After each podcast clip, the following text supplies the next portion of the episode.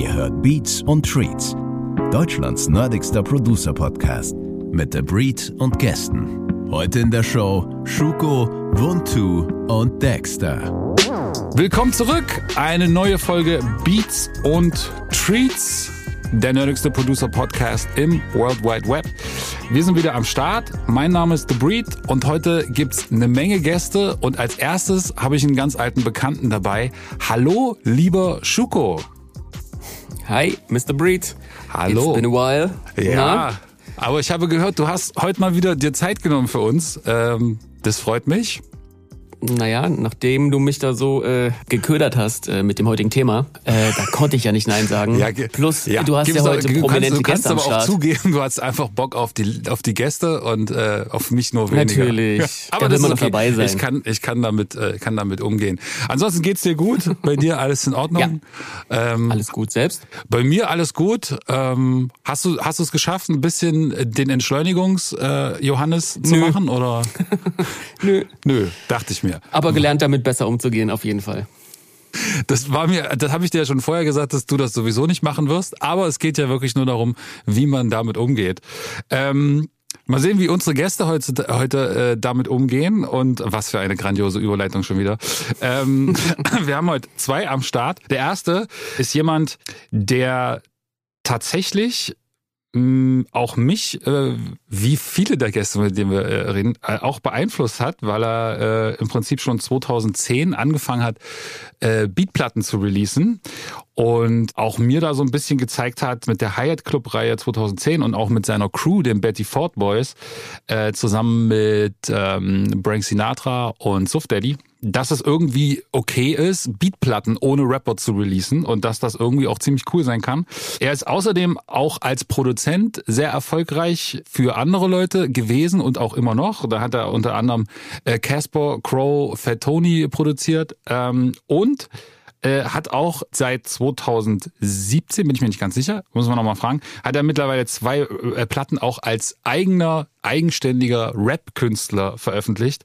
Die aktuelle Platte heißt Young Boomer. Herzlich willkommen, äh, der liebe Dexter. Hallo. Hallo, schön, dass es geklappt hat. Ähm, Ja. Bei dir alles gut? Ja, ja, eigentlich schon, ja. Solange man gesund ist und so, will ich mich gar nicht beschweren. Die, die üblichen Corona-Issues halt mit Family zu Hause und so weiter, aber äh, ja. Du- ist, äh, Im Großen und Ganzen ist alles gut. Hast du das Studio bei dir zu Hause oder äh, ist das? Ja, mittlerweile ja, das ist eigentlich ganz gut, dann, weil jetzt muss ich gar keine Hose mehr anziehen. Ich kenne das. Aber also ich muss nur, ich muss nur ein Stockwerk runter in unserer Wohnung. Ähm, wir, äh, ich bin quasi in, einer, in einem kleinen Extraraum in so einer Werbeagentur Ja. unter unserer Wohnung sozusagen. Und das ist ziemlich praktisch, auch wegen Lautstärke mäßig und so. Und es ist ein bisschen besser als komplett das in der Wohnung zu haben, weil ich äh, mit mit Kids ist es dann auch so, dann kommen die ja, Ja, immer ja. rein und das ist irgendwie niedlich, aber auch dann kann sehr nervig sein. Aber bevor wir zu sehr in den Talk kommen, will ich noch den zweiten Kollegen dazu holen. Der gute Ubuntu wird äh, von vielen als so ein bisschen der Vater des ganzen Lo-Fi-Genres bezeichnet. Das HHV Mac schrieb mal, ich habe ein bisschen äh, gegoogelt, das HHV Mac hat mal über dich geschrieben, äh, seine über über deine Chips-Platte damals.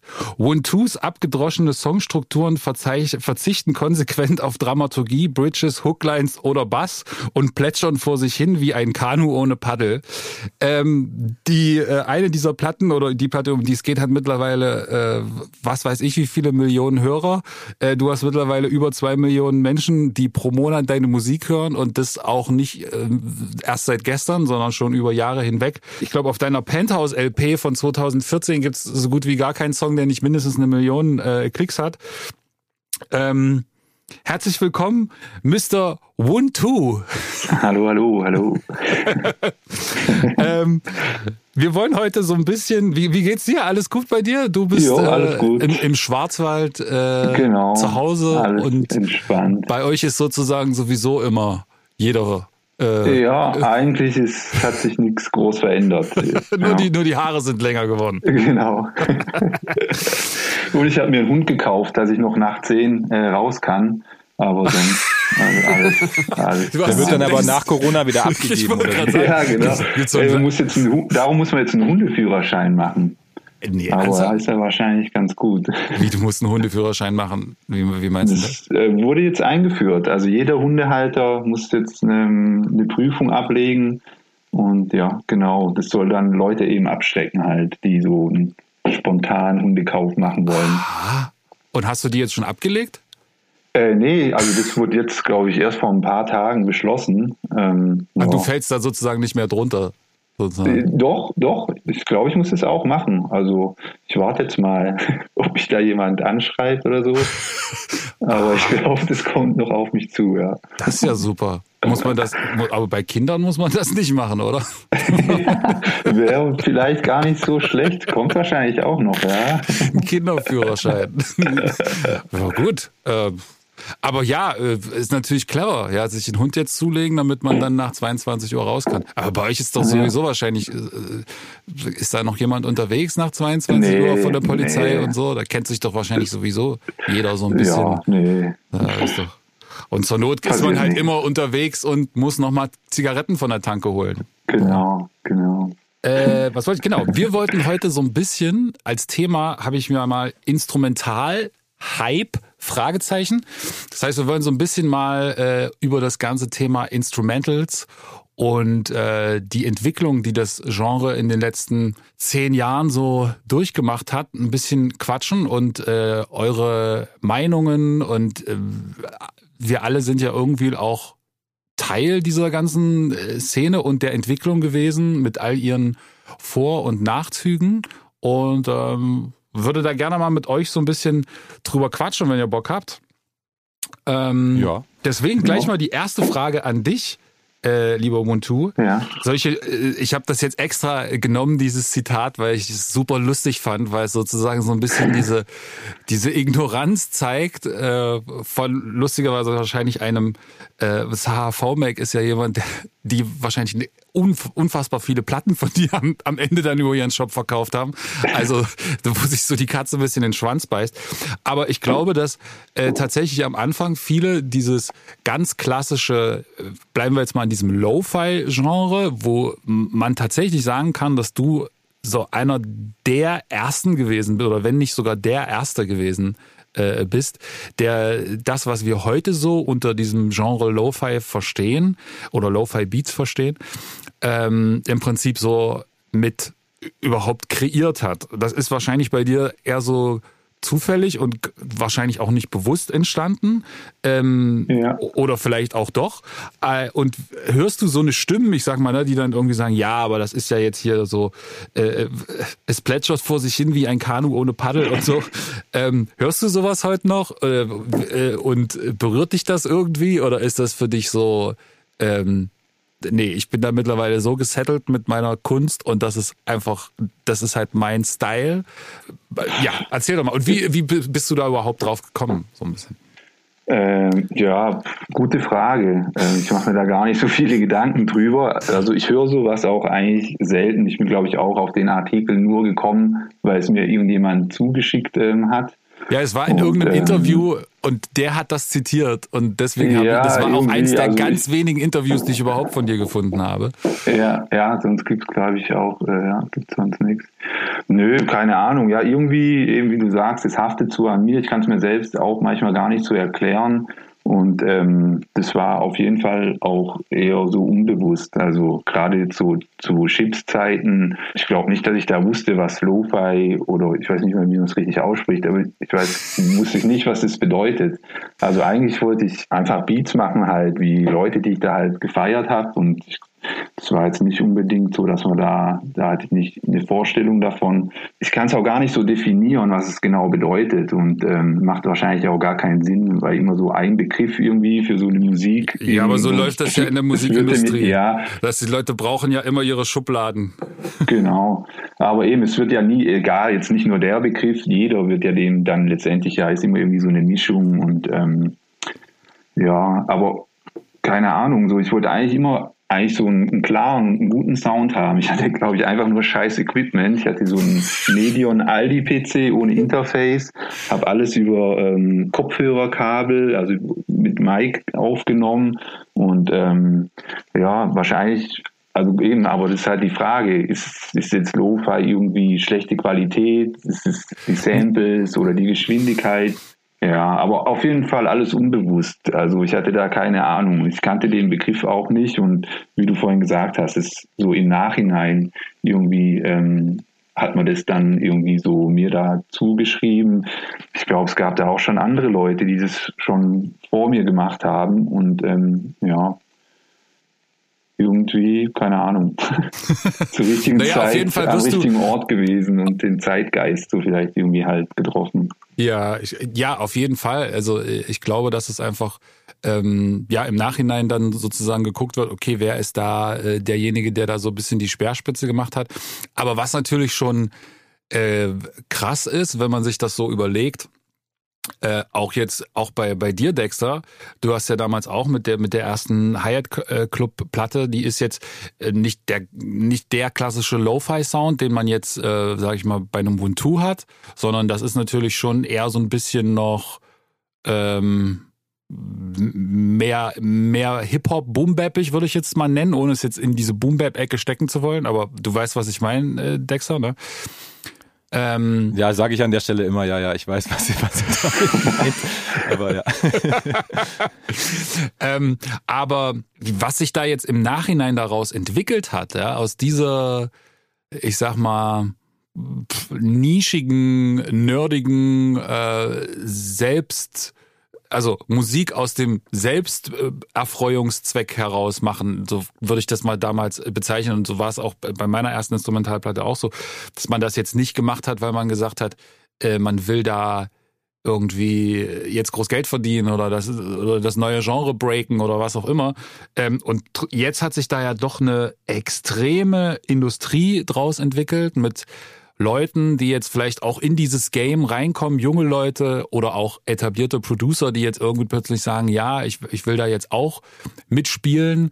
Ähm, fühlt ihr euch da so ein bisschen als ja, äh, Pioniere äh, und wie fühlt sich das dann an, wo sich das dann heute hin entwickelt hat? Mit diesen ganzen Playlisten und, und allem, äh, was dazugehört, äh, Millionen Klicks und Ähm, also ich, ich äh, glaube, ich bin auch vom Typ gar nicht so, dass ich sage, ich hab, äh, bin ein Pionier für irgendwas gewesen. Ich meine, so wie du sagst, man hat halt Musik gemacht aus, aus, aus Spaßgründen oder so mache ich es eigentlich bis heute, ja, weil ich einfach Lust hatte und äh, es war überhaupt nicht dran zu denken, damit irgendwie Geld zu verdienen. Und ähm, im Endeffekt habe ich auch nur, muss ich einfach platt sagen, versucht, äh, äh, äh, Jay Diller und Madlib bestmöglich zu kopieren, ja, also äh, weil mich das halt zu, zu dieser Zeit, wo diese ganzen Beat Conductor Tapes rauskamen und diese ganze, das hat mich, also vor allem diese Sample-Welt hat mich halt so krass abgeholt und ähm, dadurch, durch dieses Kopieren, was mir vielleicht nicht immer gut gelungen ist, hat sich halt irgendwie so was Eigenes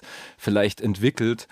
Und gerade, ich meine, gerade das, die Jazz-Files würde ich jetzt nicht als Lo-Fi-Sound bezeichnen, weil es passiert viel zu viel. Also die, die Stücke sind kurz, es kommen dauernd Vocal-Samples Ja. rein, komische Interludes und, und so. Es fordert den Hörer eher so Aufmerksamkeit ab, so dass man, als da, also zumindest für meine Begriffe, als dass man einfach sagen könnte, das kann irgendwie im Hintergrund laufen und äh, funktionieren. Und ich glaube, diese ganze Lo-Fi-Richtung, das hat sich, also ich meine auch als, als Jan, also One Two jetzt, äh, als du angefangen hast, so, da, da gab es ja den Begriff in der Form noch gar nicht, um eine Ja. Musikrichtung zu beschreiben. Eben, ich glaube Und das auch, kam halt, ja. ich glaube, das war halt erst so im, im, im Rahmen dieser Playlist, äh, als halt so Spotify größer wurde und die Playlisten wichtiger wurden, da kam das halt und ähm, ich muss auch sagen, so äh, irgendwie ist äh, One Two, du bist der Urvater des Ganzen, für, für mich auch, äh, aber halt, wie soll ich sagen, ich, ich, bei mir ist, ist es immer so, Lo-Fi es hat, ist für mich ein zweischneidiges Schwert, weil äh, Du also hast mal, du hast mal, äh, du hast mal, ich habe das hier nämlich stehen. Du hast mal vor Jahren, äh, war nicht vor Jahren, aber vor irgendwo hast du mal einen Post gemacht auf Instagram. Da ging es, glaube ich, um äh, ich weiß nicht, schönes neues Jahr oder irgend so, so Jahreswechselpost und dann war so der letzte Satz war so, äh, macht das und seid zueinander und der letzte Satz war so, hört auf, Lo-Fi-Beats zu machen. Kannst du dich daran erinnern? Den habe ich Ja, äh, ich, ich, ich habe ganz schlimme, also ich habe auch ein paar so, so Tweets abgesetzt, wofür ich auch von Chill Hop Department Holland oder Deutschland, was weiß ich, so Mails gekriegt habe, so mit so Links wie, hey, guck mal, dein Sound ist ja auch voll Lo-Fi und überhaupt das, was bildest du dir ein, hier zu urteilen und so. Und ich sag Ach, halt, hey, tatsächlich? Twitter, ich mache hier nur Spaß, so Leute, chillt mal. ah. Und äh, weißt du, es ist halt so, ähm, wie soll ich sagen, ähm, ich, ich feiere so krass, was One Two macht oder was Hubert Davis macht oder so. Die ganzen, weißt du, die, wo man auch weiß, ja, die Leute machen das, weil das so aus ihnen rauskommt und dass das jetzt Lo-Fi heißt und ganz viele auf diesen Zug wegen diesen Playlisten aufspringen, können, die- können die ja nichts dafür. So, weißt Ja, du, was ich meine? eben. Ja, das ist das, meine, ich hinaus wollte, genau. Ich meine halt diese, ich meine, die, die, das ist das, was mich daran aufregt, dass Leute sehen, wow, One Two hat einen Song, 55 Millionen äh, äh, äh, Streams. Ich habe gerade nochmal nachgeguckt, ist ziemlich geisteskrank, by the way, aber ähm, ähm, ich meine nur, weißt du, und dann sehen die das und das ist für die dann die Motivation, irgendwie das zu machen und dann, ah ja, dann nehme ich noch ein, noch ein Manga und leg noch so ein Manga-Visual drunter und mach so verträumte Schneelandschaft und so, ey, da, weißt du, das ist für mich so mit Anlauf in dieses Ding so reingedroschen und das finde ich einfach so, äh, keine Ahnung, so, weiß ich nicht. Und Ja. dann noch so Leute, die dann sagen, ja, oder es gibt, geht da so, so weit, dass Leute sagen, so JD oder so wäre der, der richtige Urvater des Lo-Fi oder ja, der, es geistern echt so, so Sachen rum, dass der Lo-Fi erfunden hat. So, und da denke ich, Alter, halt, nein, Mann, der hat nichts mit euch zu tun. So. Also mit diesen, mit dieser Sparte Producer, die halt auf diesen also ich meine, es ist auch fair enough, ja. Also ich finde es, bevor ich mich ans Band stelle, mache ich lieber Lo-Fi-Beats und verdiene damit vielleicht ganz gut Geld, vielleicht sogar mehr, als wenn ich am Band stehe. Also das ist nichts gegen die Handwerkskunst an sich oder so, aber es ist für mich halt krass unspannend, einfach da auf diesen Zug aufzuspringen. Und das ist eben dieses äh, Lo-Fi Drum Kits hier, Lo-Fi da und das acht Millionste Lo-Fi Plugin. Oder ich meine, Lo-Fi Drum Kits bestehen im Endeffekt nur daran, dass jemand einfach einen äh, High-Cut auf die Drums draufgelegt hat und die da, also auf normale Drums einfach High-Cut hier bitte, hier sind Lo-Fi Drums. So, weißt du, da denke ich mir mal, ey Leute, äh, oh mein, also es ist halt alles so, ähm, es ist alles zu einfach. Ja gut, Ich ich wär- wo- ja. ja, das äh, das kommt führt mich zu einem zweiten Zitat. Ich versuche jetzt gerade irgendwie auch noch Schuko in die Diskussion reinzubringen, aber Ja, wenn du, wenn, nein, wenn du was zu sagen hast, ruf einfach mal hier so, ne? Ja, klar. Du, Mit vier Leuten spannend. ohne im Raum ist echt äh, gar nicht so einfach. Ähm, witzig, wir hatten in der letzten Folge war ich mit Falk Schacht im Gespräch und äh, da haben wir auch über ein Zitat von dir gesprochen. Du bist tatsächlich der Zitatekönig bei uns, äh, Dexy. Und zwar von deinem letzten Song, ähm, äh, Puffy und Mace.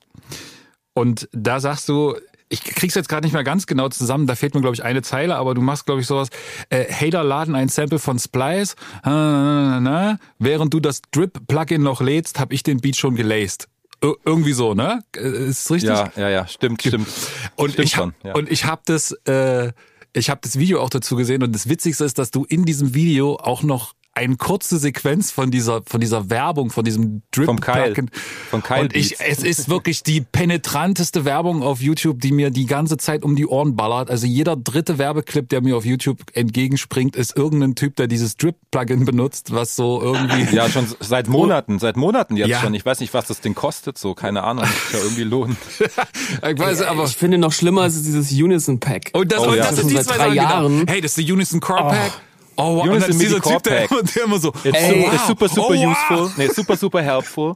Bla, bla. So. Ich habe es mir runtergeladen, ne, weil ich gedacht habe, so, ey, das musst du ja einfach mal machen, ne, einfach mal zu gucken, was da so drin ist. Ja, Alter, das ist wirklich, das ist nicht geil. Es ist nicht geil. Das sind einfach äh, MIDI-Chord-Progressions, die du überall, also das ist Ja. wirklich. Ja, äh, und das vor ist, allem- äh, Vor allem in den Tonarten. In den Tonarten, dann sagt man ja, okay, das ist jetzt, was weiß ich, äh, A-Dur und dann, das ist einfach nur transponiert. Äh, Ich habe da auch mal irgendwie for free so ein Jazz-Pack oder so mal bekommen und das ist einfach nur, also ja, es ist lächerlich. Du kannst vielleicht ein, ja, egal. Es ist einfach. Und die Chord Progressions, die die zeigen, ne, in, in den Videos, und du denkst dir so, boah, wie geil sind diese Chord Ja, Progressions das sind so. Das sind drei Stück und das sind die drei Stück, die drinnen sind für Ja, 27 genau. oder 30 Dollar und du denkst dir nur so, ey, das ist so Scam. Ja, Ähm, voll. ah, es ist so schlimm und da gibt's halt wirklich junge Kids. Äh, das ist echt ein richtiges, äh, ja, ist ein richtiges Business geworden. Ah, und Voll. jetzt, aber Also jetzt kommen wir, jetzt, jetzt schließt sich da ja der Kreis. Ähm, Oha. Weil, warum kaufen das diese Kids? Weil sie äh, weil sie einen One-Two sehen oder auch stellvertretend, natürlich sind das jetzt nicht alles Lo-Fi-Producer, aber die spricht es natürlich auch mit an und sehen, ah, guck mal, der hat, der hat 55 Millionen Klicks und die sehen natürlich auch ganz viele andere. Ich nehme dich jetzt mal so stellvertretend, äh, One-Two, äh, und sehen, ah, guck mal, äh, das will ich auch machen und dann denken die, ah, okay, dann nehme ich mir da das und das Plugin und dann kann ich das ja easy auch mit meinem Medion äh, Rechner, wie du das damals gemacht hast, ähm, auch machen. Und ähm, das ist das, was, was, was Dexter auch meint. Und das kann ich auch so ein bisschen unterschreiben, weil ich finde, es kommt immer darauf an, ob jemand also ich bewerte nicht den, den wie schwer ist es, etwas zu machen oder ne, wie, also muss man dafür jetzt hochstudierter Musiker sein, sondern die Frage ist, ist es innovativ oder nicht? Und wenn wenn One vor acht Jahren angefangen hat, diesen Sound zu machen. Der beste Beweis ist ja so eine HHV Mac Review, die quasi das gar nicht versteht und so mit alten äh, Vorstellungen von wie Beatplatten zu sein haben, dort anlegt und deswegen sagt sie, äh, das ist halt irgendwie langweilig und das ist blöd und gar nicht verstehen, was sozusagen der eigentliche Zweck dieser Beats gewesen ist für, für einen One-Two und warum der das so gemacht hat.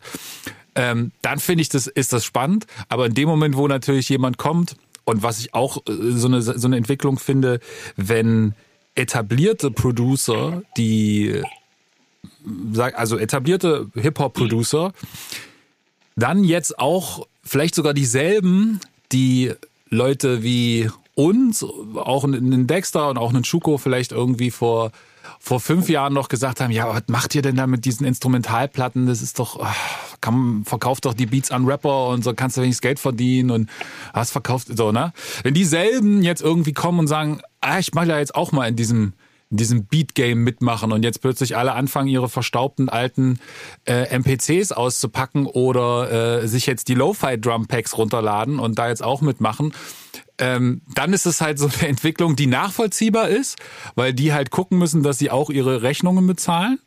Aber wenn die sozusagen bis vor kurzem noch äh, äh, die letzte äh, äh Modus Mio Nummer produziert haben, und dann da äh, auch mitmachen und dann aber sagen, sie wollen aber das unter so einem Pseudonym machen und dann auch nicht, dass jemand weiß, dass sie das machen, dann finde ich das so ein bisschen so zweischneidig, weil entweder sagt dann, ey, ich fühle das voll, ich will das, das ist genau mein Ding und deswegen mache ich das.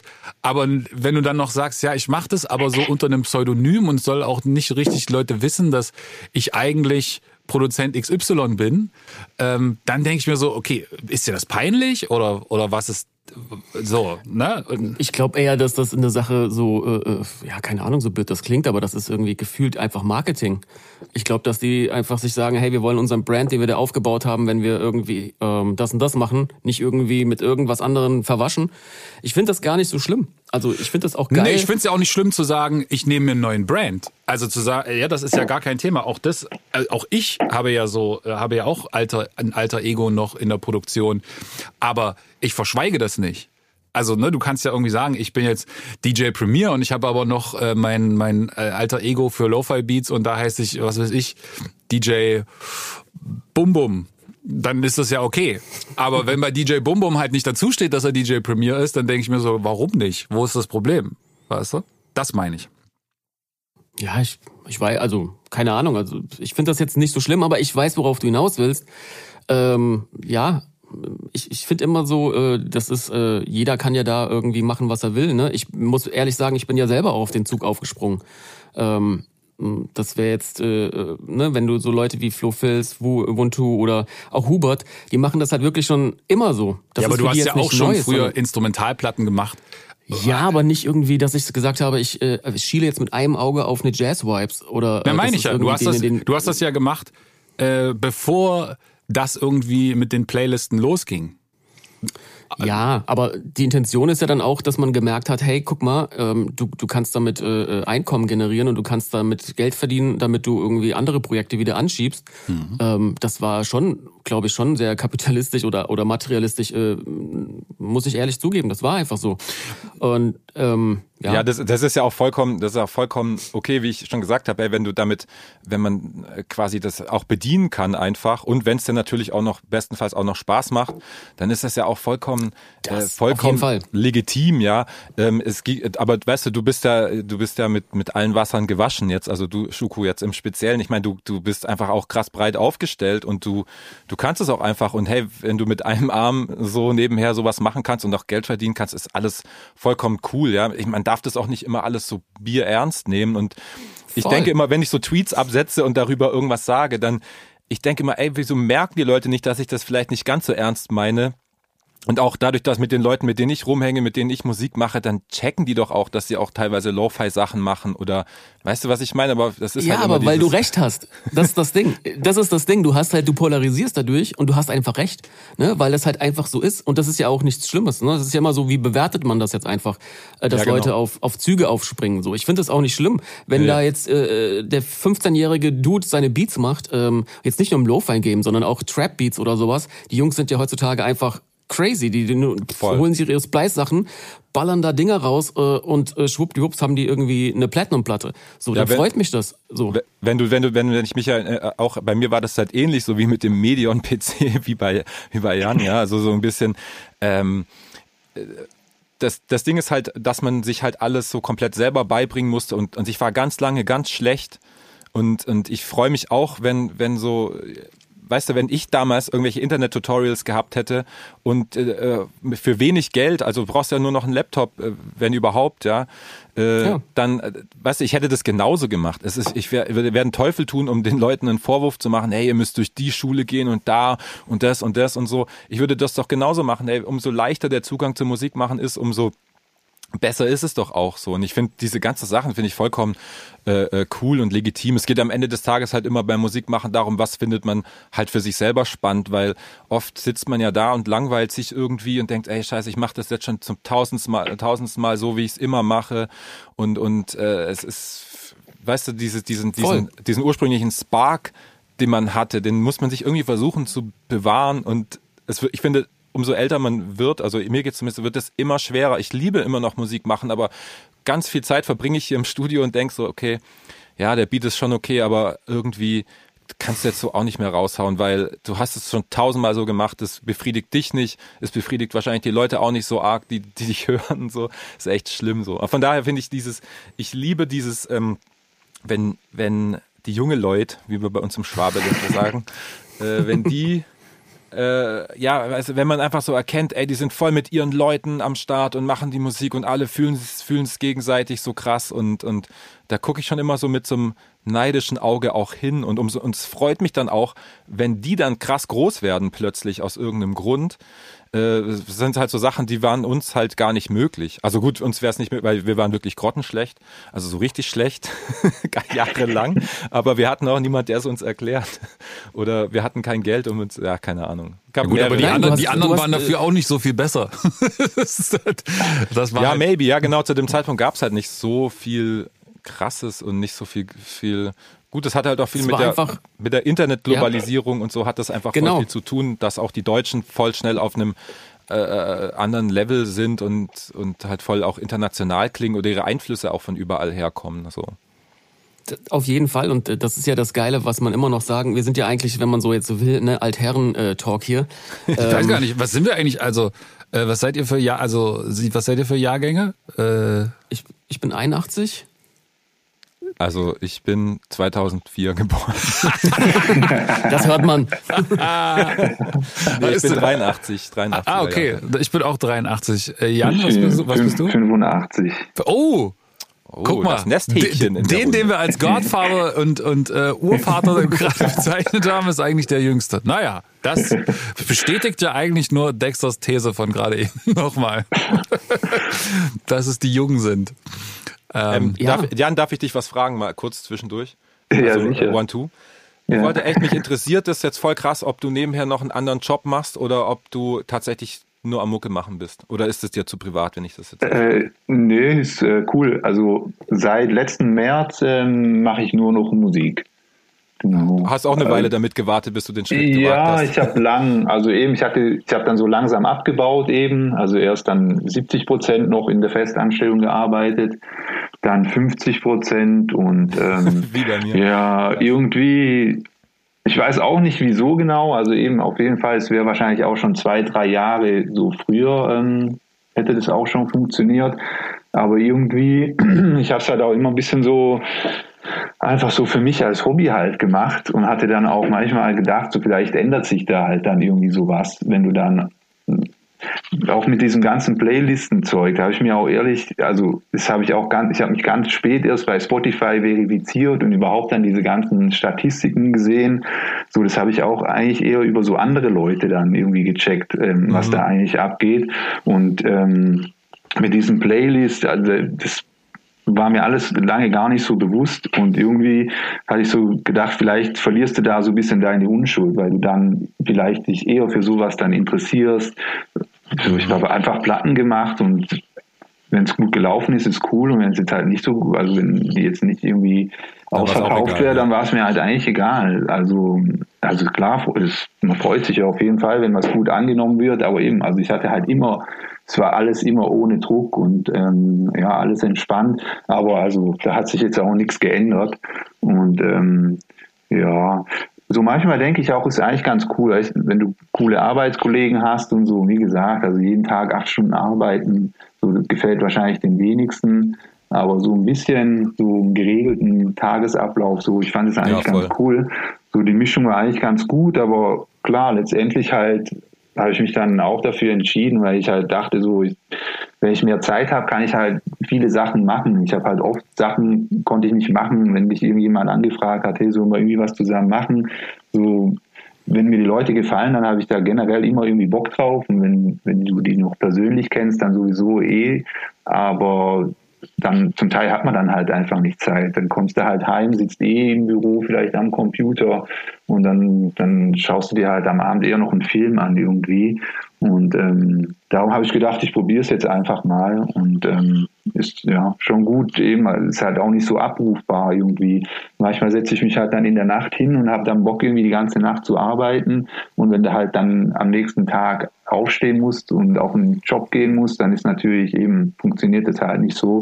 Darum, also ja, diese Freiheit, so. ist, das, das war halt einfach eigentlich so der Grund, dass ich gedacht habe, da bist du wirklich frei und ähm, ja. Aber Ja, ja. kann, Ja. kann, kann ich kurz, kann ich kurz rein? Ja, na klar, na klar. Ähm, was mich jetzt interessieren würde, weil äh, ich glaube, da haben wir alle, bis auf Schuko, der glaube ich von Anfang an so mehr oder weniger alles auf eine Karte gesetzt hat, der Risikoplayer von uns.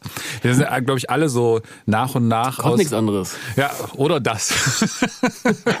ähm, alle so nach und nach äh, sozusagen mehr in die Musik und weiter raus aus dem Daily Job. Aber hat es denn was bei dir verändert, so in dieser Beziehung zur Musik? Merkst du, dass es irgendwie dich äh, verändert hat? Äh, Jan, ist das irgendwie Nee, eigentlich nicht. Aber Also, guckst du jetzt mehr tatsächlich auch auf, auf die Zahlen oder aufs Business und bist irgendwie ein bisschen mehr hinterher und guckst irgendwie vielleicht auch, äh, weiß ich nicht, täglich mal in Nee. die Spotify Statistics oder Apple Eigentlich, Statistik und eigentlich dieser und alles. wirklich. Also vielleicht so ein bisschen zwangsweise, weil man halt einfach mehr Zeit hat und davor irgendwie so hast du es halt irgendwie nicht gemacht, weil man jetzt halt einfach auch zu Hause rumsitzt und irgendwie, also bist du am Handy, dann schaut's mal so automatisch vielleicht auch mal irgendwie öfters rein, aber das ändert jetzt nichts irgendwie dran, wie ich das mache. Also ich mache mach das alles gleich nach wie vor. Ich habe einfach nur mehr Zeit und ähm, kann noch mehr Projekte machen. Und ähm, aber nee. Wie ist das bei dir, wie ist das bei dir was Dexter?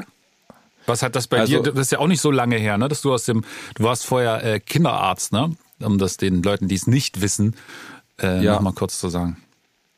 Ja, also bei mir war es einfach eine, eine gesundheitliche Entscheidung letztendlich, weil ich auch eine Familie habe und äh, Schichtarbeit und Musik und dann noch Touren und was weiß ich machen, das ging halt einfach irgendwann nicht mehr. Und es ist nicht so, dass ich meinen Job nicht, nicht gern gemacht habe, aber ich dachte halt, ey, ähm, ich, das, ich, ich mache mich ja kaputt. Also, weil irgendwie, keine Ahnung, jetzt mal Beispiel, drei Tage Splash Festival und dann am nächsten Tag äh, in die Nachtschicht gehen, so ist halt eine scheiß Idee irgendwie für, für deinen Körper.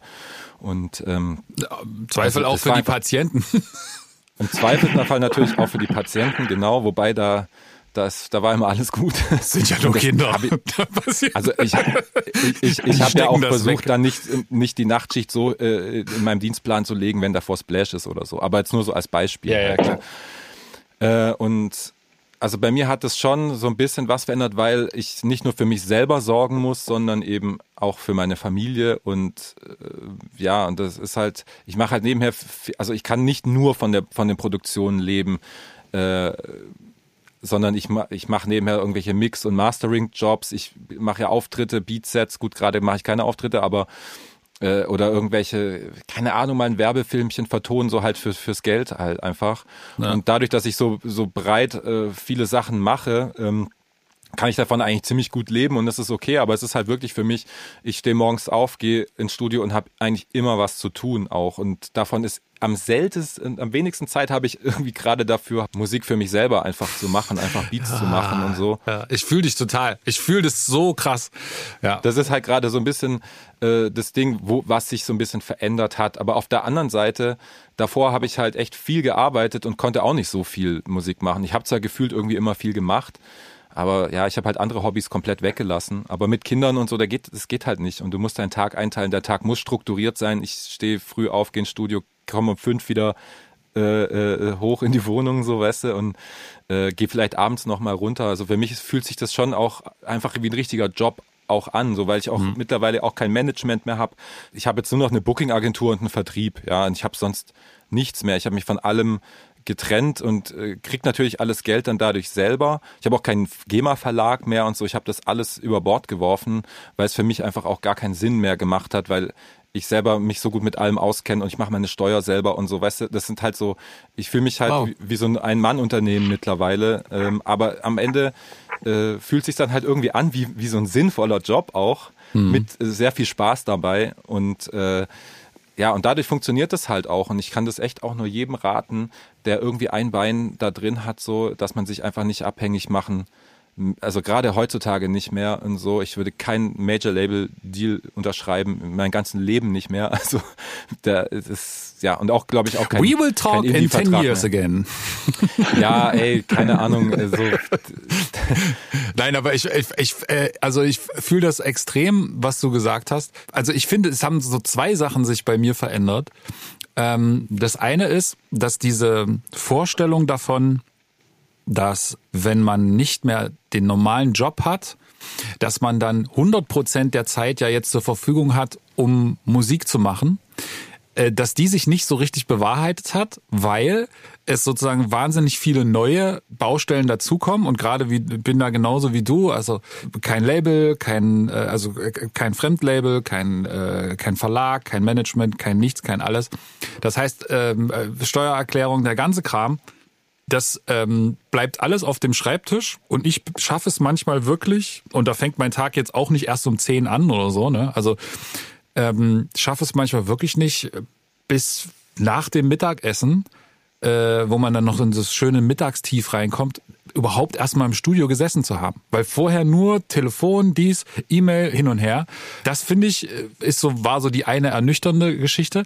Und die andere Sache war, äh, dass ich dadurch, dass das äh, so, ein, so ein Job wird, also von der, von, nur von der Zeitstruktur, weil man dann ja auch, während die anderen gehen ja auch alle arbeiten, so man ist ja trotzdem in diesen sozialen äh, Gefilden jetzt vielleicht zu Corona-Zeiten nicht mehr ganz so sehr, aber äh, ist man ja auch gefangen. Das heißt, wenn man seine Freunde noch sehen will, dann wird es halt schwierig zu sagen, ey, ist jetzt früh um zehn, wollen wir mal irgendwas machen, sondern die sind ja meistens arbeiten. Also versucht man dann auch abends Zeit zu haben.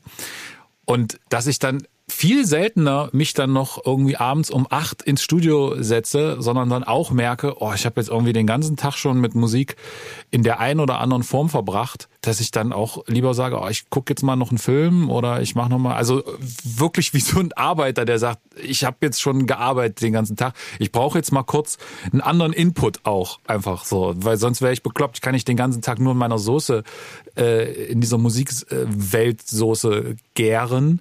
Ähm, Bei Schuko ist das, glaube ich, so ein bisschen anders. Bei ihm ist das immer noch so, dass er so sich wochenlang da drin verlieren kann, oder? Äh, ja. ja. äh, das hat sich leider nicht geändert. Ähm, Ja, äh, ähm, heißt leider, weiß ich nicht. Naja, weil ich das schon, glaube ich, ich, bei den Kollegen, die ich habe, die alle Kinder haben, ähm, das ist halt schon eine andere Welt dann, ne? Gerade mit Kids. Ja, das äh, die, ändert auf jeden Fall viel, ja. Und, und, und das ist auch gut so, ne? Weil man da auch so ein bisschen aus der Bubble rauskommt. Und vielleicht, wenn manche Sachen nicht so gut funktionieren, dass man da auch sieht, ey, mein Gott, ähm, es gibt Wichtigeres und vielleicht auch die Motivation eine andere ist, weil du auch genau weißt, ey, du machst es jetzt äh, für, für die Fam, weißt du? Also ich glaube schon, dass das viel ausmacht. Dass es so eine eigene Motivation und noch so einen extra Boost gibt.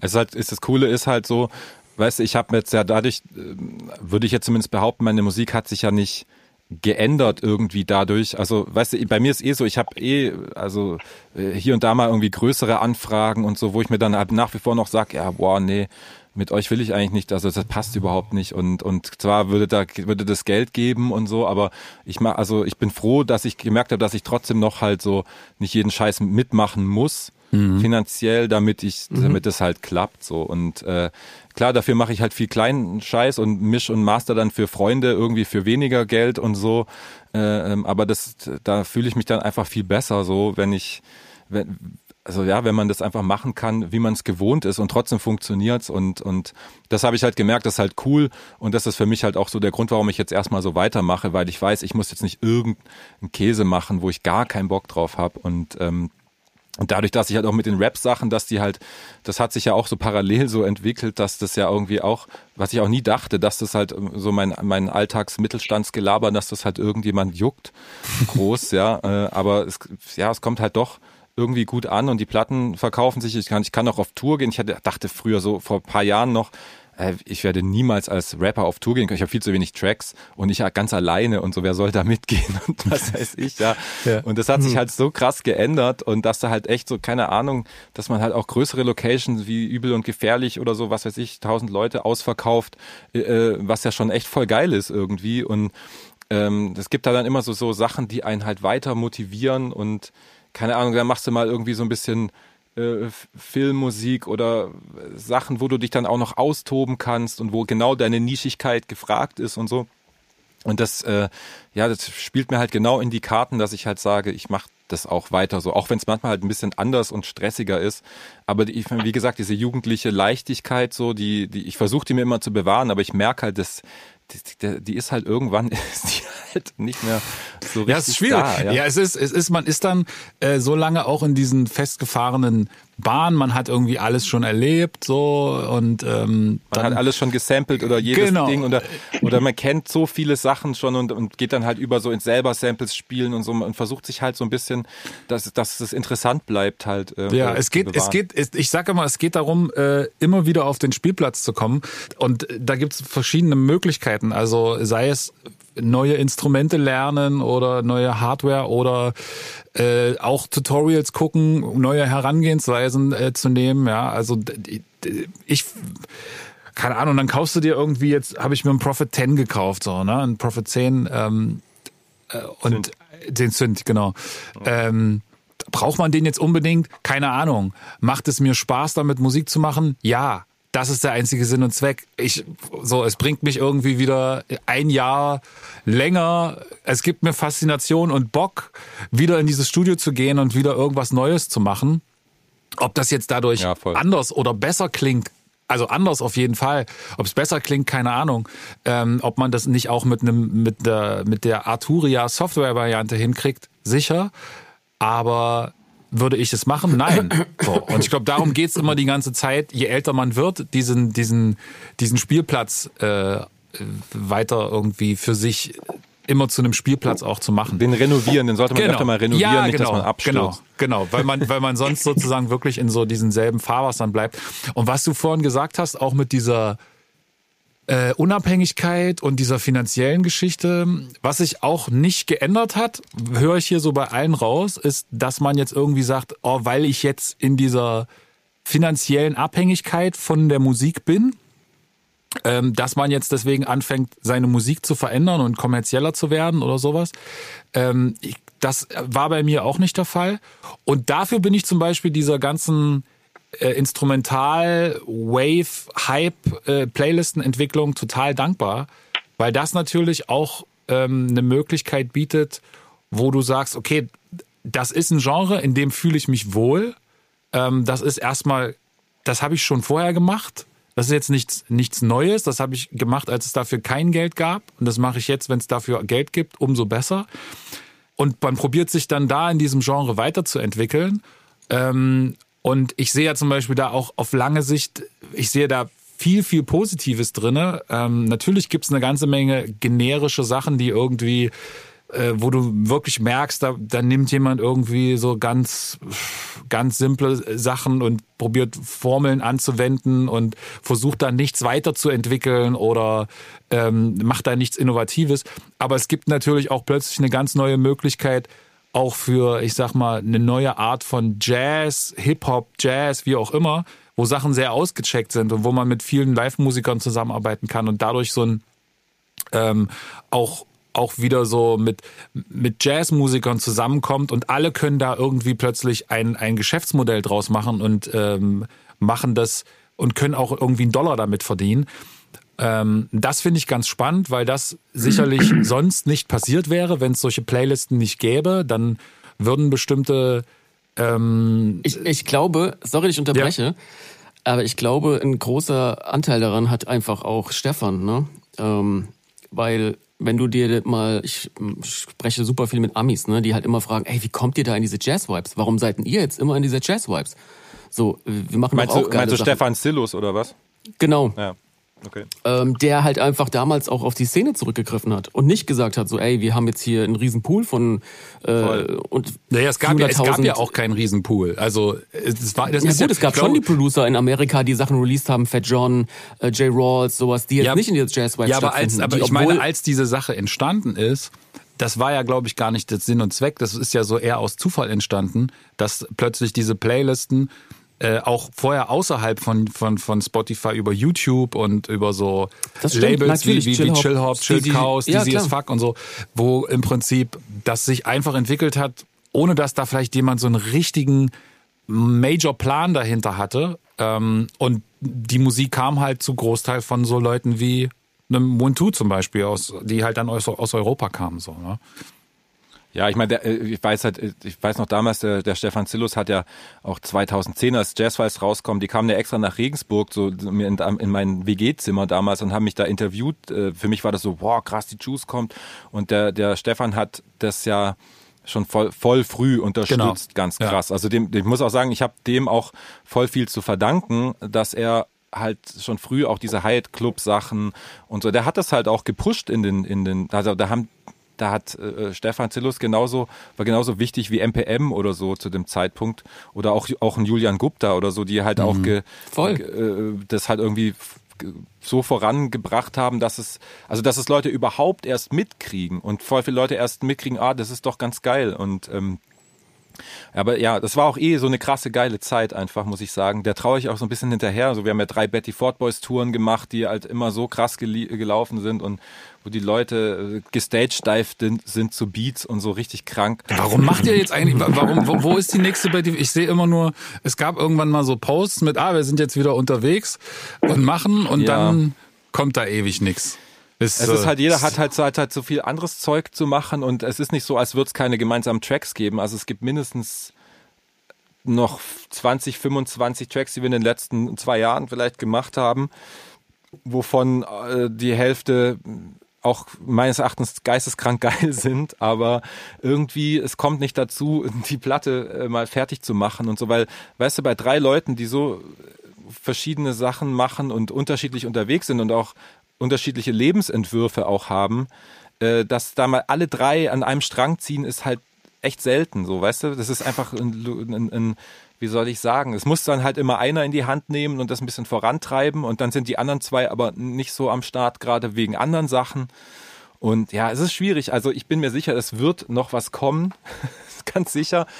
Aber ich weiß halt gar nicht mehr, ob man, ob das Interesse jetzt noch so da ist, äh, dass da, dass eine Tour besucht wird. Weil ich meine, jetzt sag ich mal, wenn jetzt die Leute Instrumental-Mucke hören, dann spielt sich das eher so auf dem Lo-Fi-Sektor eben ab. Da sind die Plays und da, das ist halt eher so für zu Hause hören mäßig, meines Erachtens. oder bei einem Picknick, ja, und, und äh, diese, diese Zwischendinge, also weil die Betty Ford Boys Songs sind jetzt auch nicht irgendwelche so äh, EDM, äh, Trap-Type äh, Dancefloor-Dinger, sondern es ist halt so ein Zwischending mhm. irgendwie. Aber es geht schon und, immer so ein bisschen eher nach vorne und es ist, es, es ist ein bisschen mehr äh, Energie ja, drinne, aber es ist halt noch ja, nicht schon, aber, aber EDM. es ist auch, auch, genau. auch Genau, und das Problem ist halt, also ich sehe das ja selber, meine gute Freunde von mir, die machen hier das Freund und Kupferstecher in Stuttgart, den Club, und die haben ja sich immer für die Beatsachen schon ganz früh, haben die Leute immer dahin gebucht, hab, da gab's donnerstags auch immer so eine Live-Radioshow und bla, und das Interesse war krass.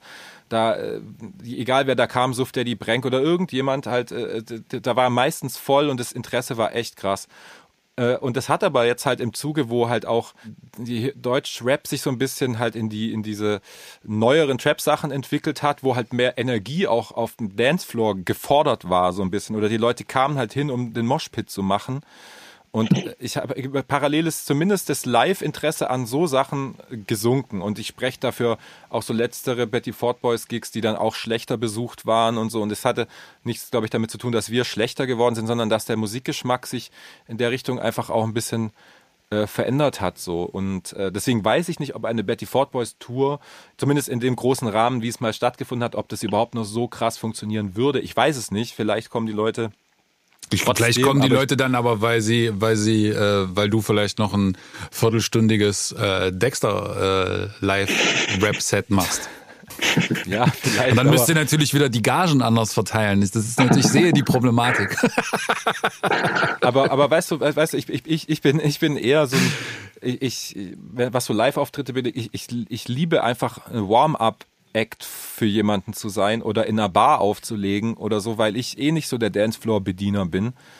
Ähm, weil mir das einfach nicht so viel Spaß macht äh, irgendwie. Also klar, mir macht Spaß, wenn die Leute tanzen, aber wenn ich dafür halt irgendwas auflege, was mhm. mir selber gar nicht so gut gefällt, so mhm. dann, dann macht es mir nicht so viel Spaß. Und ähm, ja, deswegen, ich, ich begnüge mich oft dann auch so mit so äh, vor, also ich habe keine Ahnung, ich habe mal vor, vor Gaslamp Killer äh, hier in Stuttgart gespielt und habe gedacht, okay, ich mache so ein komplettes Psychedelic Rock äh, Ding, was zu Gaslamp Killer ja auch passt, ja. Und äh, das war halt einfach so geil, weil das die Leute so auf, auf, auf ihn so eingestimmt hat und ähm, mir macht es mehr Spaß, so, so, so der, wie soll man sagen, so, so die Torvorlage für jemanden zu machen. Keine Ahnung, das hört sich jetzt auch ein bisschen bescheuert an. Aber ja, da fühle ich mich dann immer irgendwie ein bisschen wohler und äh, ähm, ja, keine Ahnung. Ich weiß nicht, äh, äh, One Two, du äh, machst du auch, hast du hast auch Beatsets gemacht, so in der Tape-Fabrik oder so, aber jetzt auch nicht so flächendeckend, oder? Nee, ich mache das eigentlich weniger. So. Weil du keinen Bock hast oder weil, weil dich weniger ja, Leute danach fragen? Nö, also oft habe ich Sachen halt abgesagt irgendwie für mich ist halt auch immer echt alles weit weg. Für mich ist es immer so, weißt du, nach Berlin oder so, ist echt immer eine ja. halbe Weltreise. Dann für so ein Wochenende. Ich habe es halt oft gemacht, wenn ich so die Leute so persönlich kannte, ähm, ja, ja. dass man dann quasi einmal bei denen war und wenn dann es cool war. So bei Beatgeeks warst du bestimmt hin. auch schon mal, oder?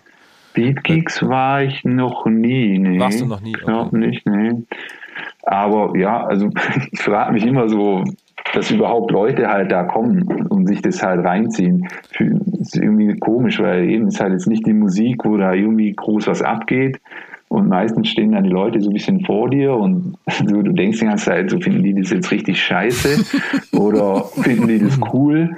Und ähm, ja, ist manchmal komisch. Ähm, ich verstehe das da, verstehe das voll. Aber ja, also ich hatte auch schon eben, also letztendlich macht es Spaß. Mittlerweile so, ich habe meistens halt auch gar keinen Bock, dann irgendwie so irgendwie meine eigenen Beats dann zu spielen. Ich tue mich auch immer voll schwer mit irgendwie so einem Set vorbereiten. Mittlerweile habe ich glaube wahrscheinlich über 50 Prozent ähm, mache ich einfach irgendwelche Tracks, irgendwelche Brasil-Sachen irgendwie auf dem Pad und lasse es einfach abspielen. Also Musik, die ich halt, also es ist eher so ein DJ-Ding halt eigentlich. Ja so dass ich halt Bock habe, so ich denke, wahrscheinlich ist es cool für die Leute und so.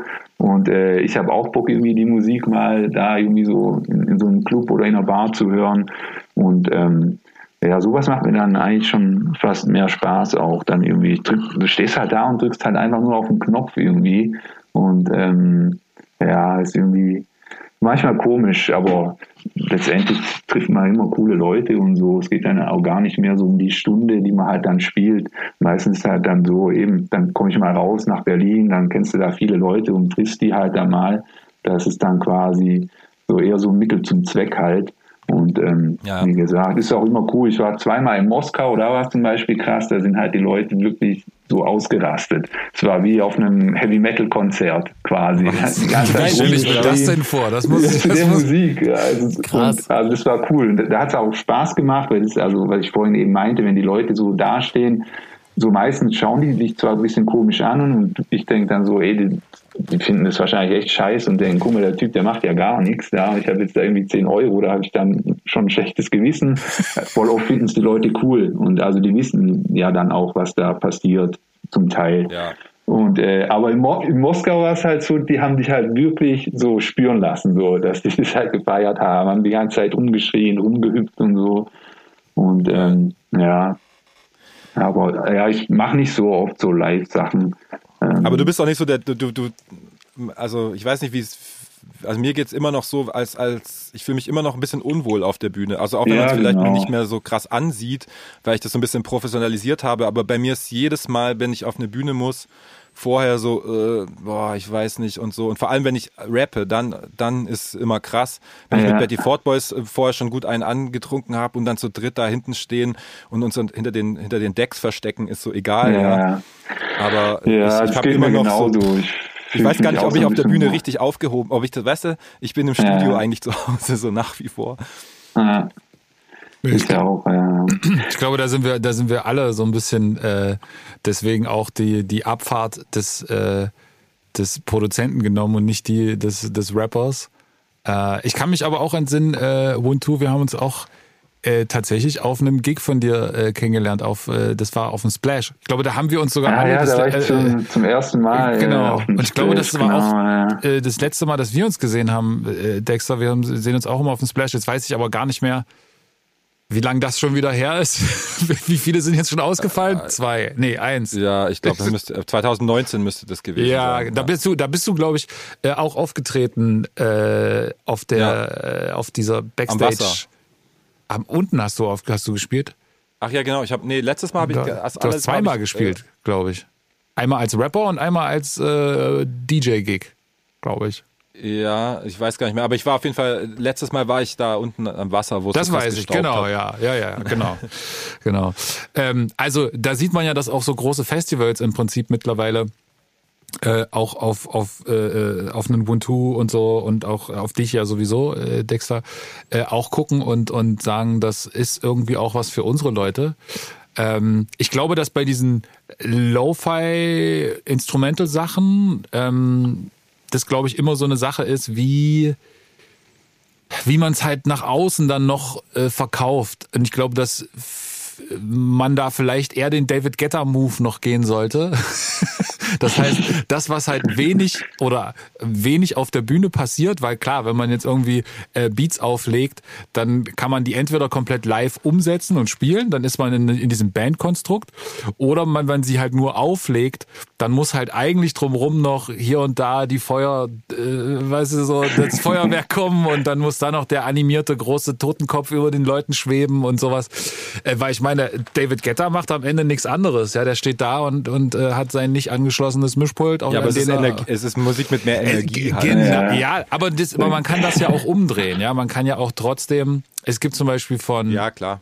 äh, äh, Flying Lotus, der hat so krasse Live-Sets mit so ganz krasser, ähm, mit so ganz krassen Optiken und hat so eine komplett eigene Bühne. Das hat auch richtig viel Geld gekostet mit so einem äh, Würfel, der dann über ganz verschiedene Lichtquellen äh, angestrahlt wird und wo der so Sachen drauf projizieren kann und so. Und er steht eigentlich auch die ganze Zeit bloß da oben in so einer Kanzel äh, und äh, macht wahrscheinlich nicht wirklich was, nehme ich mal an, aus ein paar Filterkurven vielleicht zu drehen oder sowas.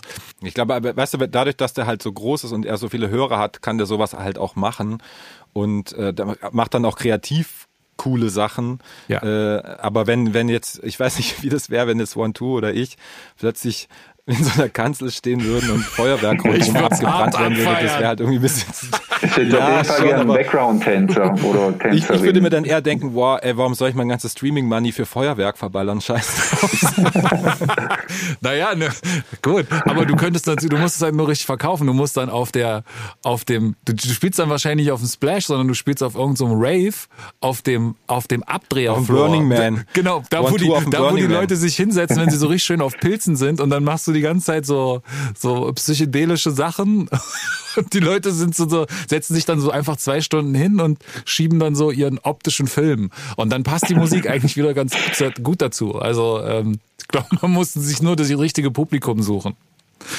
Ja, und ich sage, es gibt, glaube ich, wenn man dann so Sachen halt auflegt, wie gesagt, äh, es gibt jetzt im Sommer wieder viele so von diesen Picknickkonzerten oder, oder keine Ahnung, wenn man sowas halt im richtigen Setting spielt, dann passt es voll. Ich finde, es muss auch nicht unbedingt alles auf die großen Bühnen Mhm. gebracht werden, wenn es da nicht unbedingt hin muss. So, Ja, weißt du? voll, vollkommen. Also- ich glaube auch, wie gesagt, dass ganz viele von äh, Producern ähm, und zum Beispiel so bei One Two habe ich jetzt persönlich auch das Gefühl, dass er neben denen, dass er sowieso der der Urvater des Lo-Fis, wie wir das gesagt haben, ist, er auch deswegen der Urvater des Lo-Fis ist, weil er es weil er es auch so komplett so lebt, so wie ich mir das vorstelle, wenn ich an, an Lo-Fi und an so Naturbilder und an so ganz relaxed und alles ist so etwas entschleunigt und so.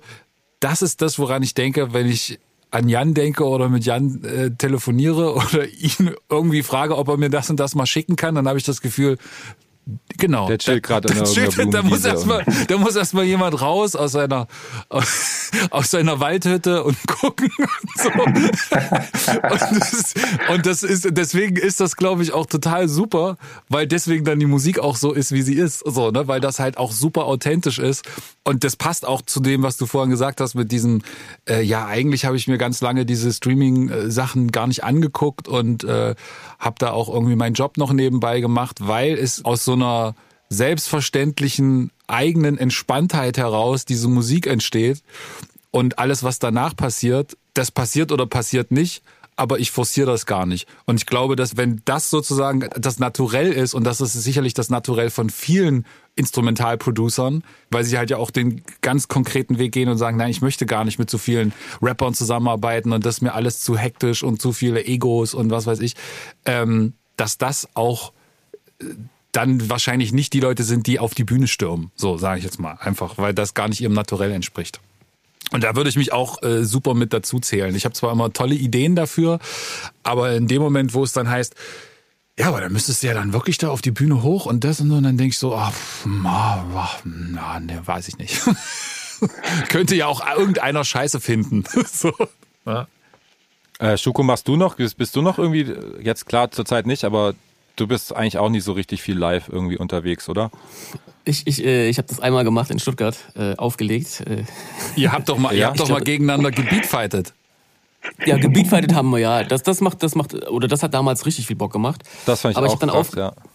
das, das war das ist einfach so ein Spaßfaktor immer gewesen. Und das war auch eine Überwindung, ne? Also da hast du ja immer Angst, so dass man dann irgendwie, man hat ja eine Reputation und dann in der ersten Runde rausfliegt und dann ist man so, ähm, war schon sehr angespannt, die Situation. Ähm, aber im Nachhinein, ähm, das hat auch der Szene voll gut getan, ne? Ähm, ähm, diese Ja. ganze Beatfight-Sache.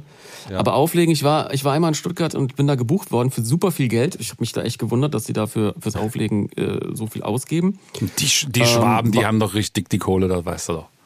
Ey, ich habe mir da auch wirklich das Geld investiert, so äh, ein Carlo Bootleg gemacht mit Versil zusammen, ne, so wirklich hm, bin auf die Tanzfläche oder bin bin äh, auf äh, an das an die Decks gegangen, habe aufgelegt, 50, 60 Leute, das war irgendwie schon eins oder sowas auf der Tanzfläche. Ich leg das Carlo Ding auf, auf einmal sind alle weg.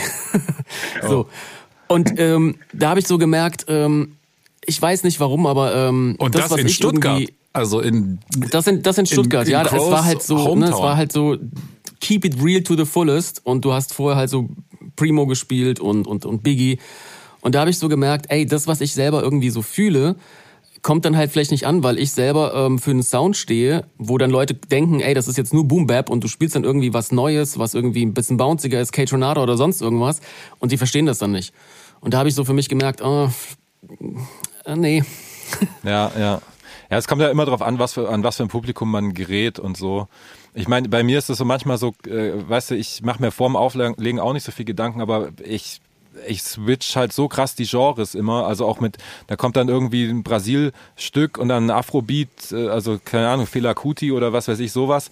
Und dann kommt aber auch eine Kate Ranada-Nummer oder irgendeine Altin Gün oder Kruang Bin oder was weiß ich, also ich, bei mir ist meine Sets sind mittlerweile so World Music, so und das, Auf jeden die, Fall, ich, das sind die Leute ich nicht feiere bereit für teilweise, ey, ist echt krass. Ey, ich, ich war in, ich habe eine Zeit lang am Bodensee gewohnt, ne, und war in Konstanz unterwegs. Und in zwei verschiedenen, Burgerladen und Burrito-Laden, ne, liefen Mixe, wo ich jedes Mal gefragt habe, ey, von wem sind die denn? Die waren immer von dir, wo ich mir gedacht habe, so, ey, hast du da eine Armada an Leuten, denen du irgendwie Sachen schickst, die dann irgendwie in den Läden deine Sachen spielen? Aber es ist echt krass, weil diese Mixe kamen super gut an. Und ähm, das ist halt auch so, du stehst halt auch dann so ein bisschen für neuen Sound, für neue Sachen. Bei mir war das in Stuttgart so, die sind gekommen, weil äh, Winnie Pass, äh, Il Bill und diese ganzen Underground-Sachen, die ich produziert habe, und waren natürlich Okay. dann irgendwie so ein bisschen, okay. Das sind auch ganz schlimme Fans, die nur das hören, so, die sind Genau. schwierig.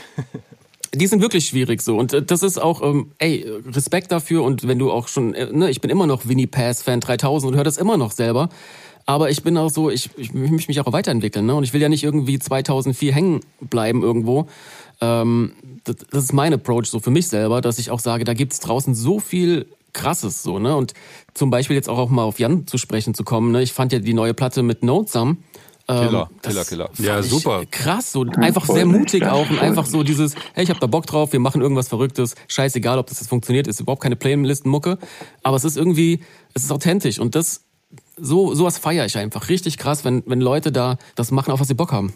Ja, und wenn dann auch noch der Sound passt, also ich finde dann, also auch von No Sum sowieso bin ich auch ein riesiger Fan und äh, Ja. auch von dir, One Two natürlich und äh, wie das halt abgemischt oder wie es komprimiert und wie die Drums klingen, so das ist einfach, äh, das ist einfach top notch, so ne? nicht im Sinne von es ist brillant abgemischt, sondern einfach es entspricht genau meiner äh, Klangästhetik einfach und auch wie ja genau das kann Es ich hat gar den nicht erklären. Bounce, so. Es hat, den, Bounce, und es hat- ist warm und es ist einfach nice Ja. und da merkt man einfach die Leute, die dahinter sitzen, die auch man merkt einfach was was die für Musik sonst hören und wie die einfach drauf sind und das liebe ich einfach und deswegen ja, keine Ahnung. Äh, ja, auch echt großen Respekt. Auch wenn die, diese no, mit der mit Nose haben, die, ich nenne sie immer nur die Weltraumplatte, aber Geiles Artwork, habe hab ich dir auch ja, geschrieben. okay. Ne? Hat er- hat Video er auch, Aussagen wie die gemacht, Video auch ja. krass. Ach, hat er selber gemacht? Der hat das Artwork gemacht, ja, Okay, genau. kr- krass, krass. Ey, der ist eh, also wirklich, Der ist, das ist, ja, der macht ist wirklich alles gut. gut, halt. Ja. Der ist auch so live eben gut, wo wir da dr- drüber geredet haben. Der ist auch so, der fühlt sich da richtig wohl, so. Der steht da irgendwie, dann spielt er ein Beat, dann nimmt er auf einmal das Mikrofon und ähm, so. Ja. Der, der macht sich da halt auch keine Dann müsst, ihr, Gedanken. so. dann müsst ihr zusammen äh, auf, die, auf die große Tournee gehen, Ja. wenn, äh, wenn Corona wieder äh, vorbei ist. Ja, bitte. Ja. Da könnt ihr echt so mit diesen Kostümen auffahren und so. Ich glaube, das ja, wäre richtig ja, ich habe die noch, ich habe die mit nach Hause genommen. Die liegen hier im Keller. und Jederzeit bereit. Aber das, das ist das, was äh, da, da können wir sozusagen den Bogen auch äh, schon fast wieder zum Anfang schließen. Das ist auch das, was äh, was ich meinte äh, und was du wahrscheinlich auch meinst, äh, Dexter, bei bei einem One Two, wenn er diesen oder oder äh, auch bei dieser No Sound Platte von den von den Jungs, dass wenn er diesen Sound macht, dann ist der halt so 100 Prozent so wie er Das sein passt, muss. Das ist halt stimmig. Das ist halt stimmig. Das ist nicht irgendwie irgendein Jazzloop genommen. Genau. Und alle anderen Sachen oder, oder viele von diesen Sachen, die dann so generisch kommen, die, die würde jetzt wahrscheinlich der normale, geneigte äh, Zufallskonsument erstmal in, in denselben Topf stecken und sagen, ja, das ist irgendwie so. Aber wenn du es dir dann genau anhörst, merkst du halt, okay, da ist halt jemand, der fühlt das eigentlich nicht, sondern der baut so eine Schablone nach. Und da ist jemand, der das, ähm, der da keine Schablone hat, sondern der die Schablone selber ist. Und das, das ist so das, was wir wahrscheinlich vorhin so meinten mit diesen ähm, generischen äh, anderen, die dann auch da drauf springen auf den Zug oder ob jemand diese Musik so macht, dass sie halt wirklich zu 100 Prozent äh, auch so sein muss, wie sie sein muss. So. Ähm, ich hätte noch eine Sache, und zwar, ähm, wenn wir sagen, dass wir da jetzt uns in einem äh, auf jeden Fall mal hoch be be befinden, was, was Instrumentalmusik angeht, auf der, auf der monetären Seite zumindest, durch, die, durch Streaming und Playlisten und alles, was dazugehört. Ähm, meint ihr denn, dass das ein, ein Hype ist, der irgendwie jetzt auch wieder abebbt? Oder glaubt ihr, dass das etwas ist, was relativ lange auch so bleiben wird? Würde ich jetzt Schwer- all, alle, alle mal fragen wollen. ich kann bin, bin nur super schwer. Äh, für mich ist sowas immer super schwer vorherzusehen. Ja. Auf der anderen Seite mache ich mir auch keine Gedanken, weil irgendwie äh, ich weiß ich nicht, das ist so, das macht für mich keinen Sinn. Also ich würde mein Leben oder mein, mein, meine Pläne nicht danach ausrichten, wie sich das vielleicht entwickelt. Nee, das meine ich, das meine ich gar nicht jetzt. Nee, genau, also aber, aber weißt du, deswegen ist ja. für mich persönlich gar nicht so, okay, bleibt das jetzt so, aber wenn du jetzt meine Einschätzung hören willst, keine Ahnung. Was denkst du, Jan? Äh, boah, ich wie der Felix auch sagt. Also wow. ist auch ganz schwer irgendwie einzuschätzen. Aber ich denke, es gibt halt immer irgendwie so einen Wandel. Ist ja auch eben so in jeder Branche gleich, ob das jetzt so Automobilindustrie ist, so durch die Technologie gibt es irgendwie immer Sachen, die sich äh, neu entwickeln. Und ähm, bleibt auf jeden Fall spannend, aber ich glaube, dass dieses Streaming-Ding auf jeden Fall sich noch weiterentwickelt und auch so, so auf jeden Fall so ein bisschen bleibt. Und hoffentlich bald noch gerechter. Ja, genau. Eben, vor, vor kurzem kam so eine gute Reportage auf Arte Tracks. Ich weiß ja, nicht, vielleicht hat, hat ja. jemand gesehen über Streaming. Ja. Und da war es ja eigentlich ganz cool gesagt, eben und so auch mit Napster halt, dass sich so mal so eine Mentalität er eigentlich etabliert hat, dass du eigentlich gar nichts mehr für Musik zahlst. Und egal wie Leute jetzt äh, ähm, Spotify irgendwie so ein bisschen negativ äh, bewerten, dadurch, dass sie vielleicht, dass man wirklich vielleicht ein bisschen zu wenig Geld bekommt, durch die bekommt man halt überhaupt irgendwie Geld. Und ich weiß noch, so durch äh, bei Soundcloud, so ganz am Anfang, als du dann gesehen hast, hey, guck mal, also da war es ja krass, wenn die irgendwie in einer Stunde schon 50 Leute irgendwie so einen Track ähm, gehört haben, so hat man sich schon übel gefreut und hat gedacht, guck mal, krass, so also da hat das Internet auch noch nicht so seine Unschuld verloren und ähm, da war es irgendwie nur positiv und du hast dich gefreut, dass du da jetzt so eben einfach Leute damit erreichst, ähm, anstatt eben nur, dass du der Einzige bist, der das hört. Da habe ich mir eben schon gedacht, guck mal, wie krass das wäre, wenn du jetzt, wenn einer das einmal anklickt und bekommst da so irgendwie einen Cent davon. Also ein Cent ist ja schon voll hoch, aber damals hast du gedacht, eben jetzt 50 Leute irgendwie da und du kriegst so ein bisschen was davon ab, das wäre ja krass. Und Spotify hat es ja dann eben, geht ja in die Richtung oder das ganze Streaming. Und ich denke, da gibt es halt immer einen Wandel, so wie halt auch irgendwie Platten gibt und dann sind die nicht mehr in und dann manche Sachen kommen halt wieder zurück und manche ja. Sachen äh, haben dann so grundlegend wühlen die dann so eben jetzt das Streaming vielleicht so ein bisschen das Musikgeschäft auf. Und die einen kommen besser damit klar, die anderen sehen das halt auch früher irgendwie. Und ähm, andere tun sich da ein bisschen schwer.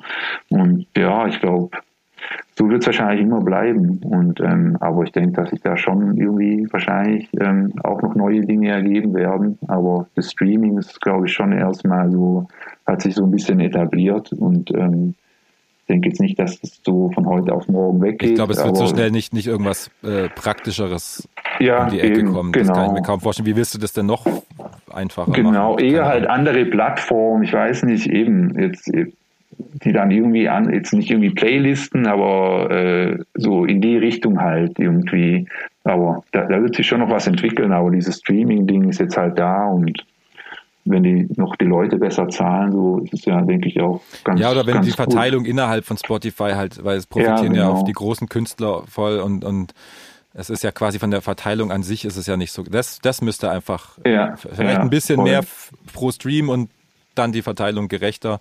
Dann können nämlich auch ja. kleinere Artists ein bisschen besser davon leben, so und nicht nur die Big Player halt, die eh schon damit krass viel Geld machen, sondern genau. einfach äh, äh ja das ist ja irgendwie und so, so ein bisschen noch den, äh, Entschuldigung, ja? Nee, sag du.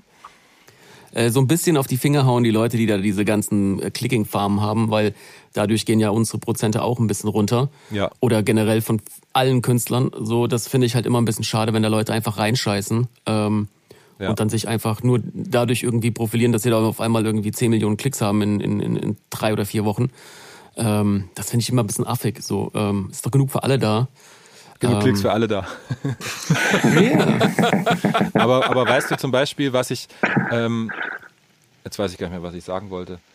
Ähm, aber ja, genau, weißt du, diese ja, was ich auch tatsächlich ein bisschen problematisch finde, so wenn halt alle ihre, also ich habe das noch nie gemacht, ähm, und ich mache jetzt auch keinen Vorwurf, der das macht, um seinen Fans zu danken oder so, aber wenn man diesen Jahresrückblick von Spotify dann halt so online stellt, was ja jedes Mal immer so eine krasse Werbung für Spotify ist, und äh, ähm, ja, und, und halt auch diese Monopolstellung von Spotify halt auch so krass äh, äh, zeigt. So, das finde ich dann schon auch echt wieder ein bisschen schwierig oder so. Ähm, oder ja, danke Spotify dafür, dass du mich auf die Playlist gesetzt hast und so. Weißt du, dieses, dieses, man dreht sich da so ein bisschen im, im also es ist klar, es, ich finde auch, dass diese Plattform es irgendwie am besten macht und das, und das User Interface und so ist halt einfach gut, ja.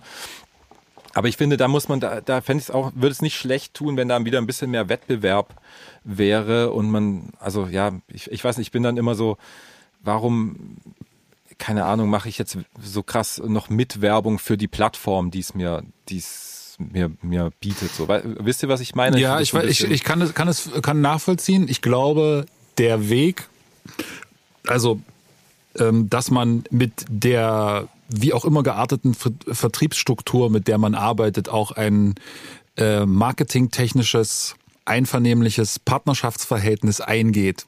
Ähm, das ist glaube ich, etwas, was schon immer so in der Musikindustrie gewesen ist. Also wenn du irgendwie Klar, äh, ja. im Saturn deine CDs hingestellt hast, dann und dann hast und dafür, dass die die irgendwie nach vorne hingestellt haben, hast du gesagt, okay, dann äh, machen wir die bei euch einen Euro günstiger und ich schicke alle Leute dahin oder ich komme vorbei und mache eine Autogrammstunde. Also das ist ja auch, man hat da immer schon oder wenn du die Leute zu Amazon geschickt hast, damit sie deine Box kaufen, dann war das auch so.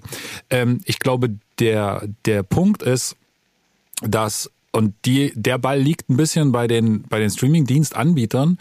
Ähm, wenn die wollen, dass du für sie wirbst, dann müssen sie dir halt was an die Hand geben. Das heißt, äh, man sollte dann halt nicht nur die Spotify-Playlist, die vielleicht dann die meisten Follower hat oder wie auch immer, bewerben, in der man drinne ist, sondern auch, wenn man vielleicht auf einer, auf einer Playlist von einem anderen äh, Anbieter ist, die dann vielleicht nicht so viele äh, Reichweite hat, aber auch das ähm, promoten und halt immer die, die Parität von allen äh, Streaming-Anbietern auch in der Werbung, die man selber spielt, äh, zu haben. Ich glaube, das ist irgendwie wichtig.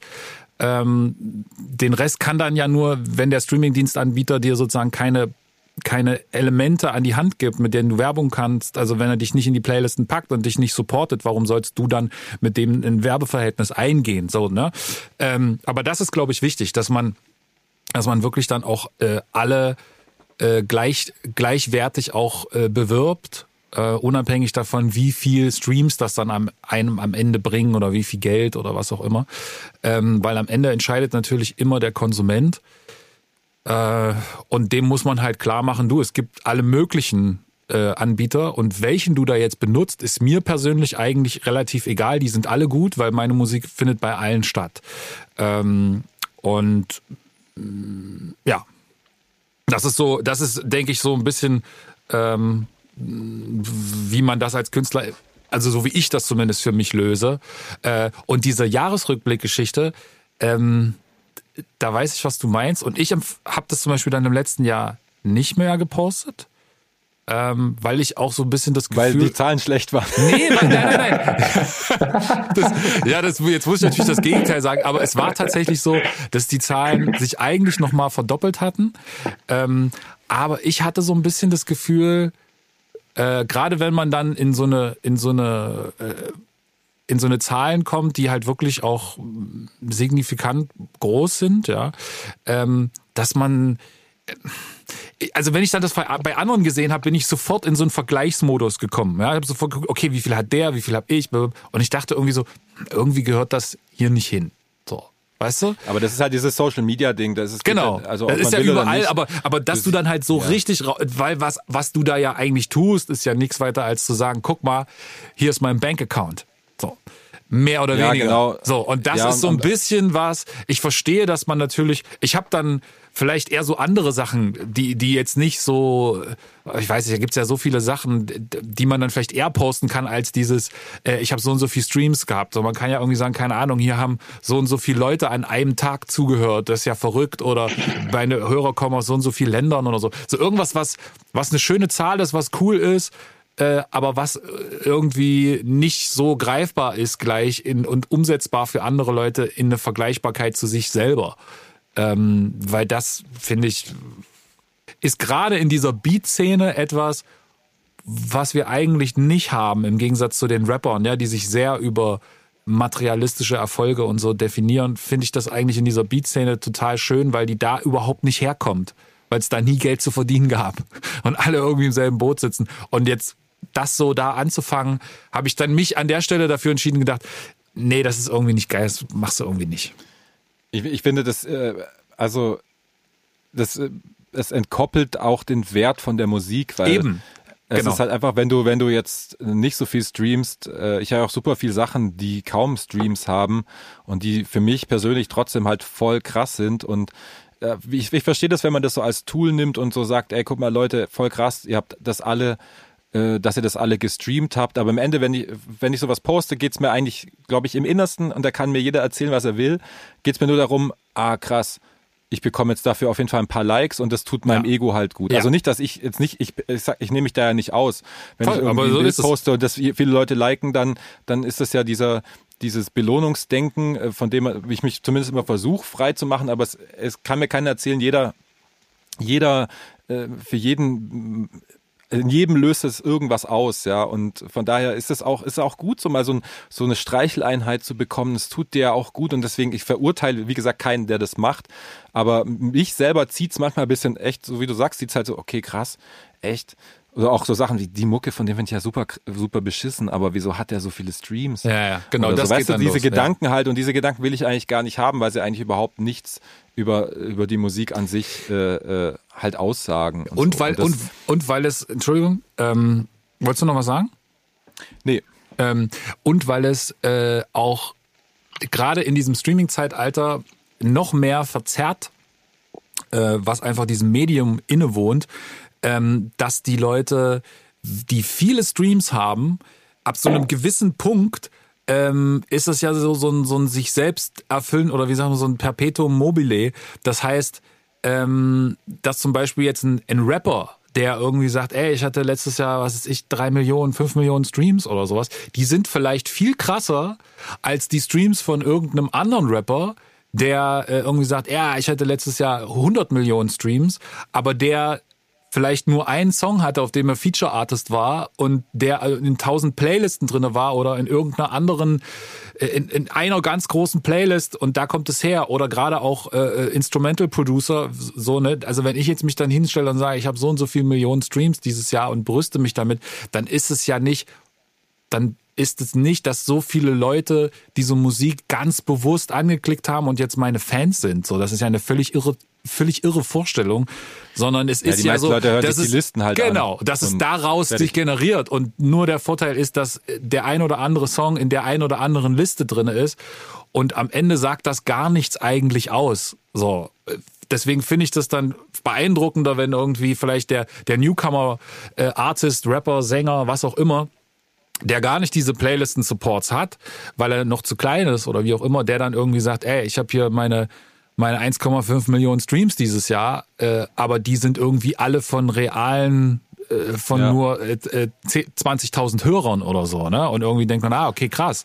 Guck mal, das ist so. Also ich, bin- ich bin nach wie vor froh, dass, ähm, dass ich, ich glaube, und das machen wir alle ja auch, also Shuku du auch und äh, One Two sowieso, du glaube ich auch, ähm, dass man halt die Musik noch auf Platte veröffentlicht, weil das gibt mir immer noch so ein geiles anderes Gefühl, so weil das ist so, klar, auch im Internet vergisst auch nichts, aber so die Musik einfach auf Platte zu haben und zu wissen, ein paar Leute kaufen real die Platte und, und hören die so bewusst an und machen sich Musik auch mehr so ein bisschen bewusst. So, ich bin froh, dass, dass ich da noch viele, viele Hörer habe, die das halt juckt und so. Und ähm, das ist auch immer so ein Ding, äh, dass es noch irgendwie weiterläuft mit der, mit der Schallplatte, so finde ich voll gut. Und für mich persönlich ist es voll wichtig, so irgendwie.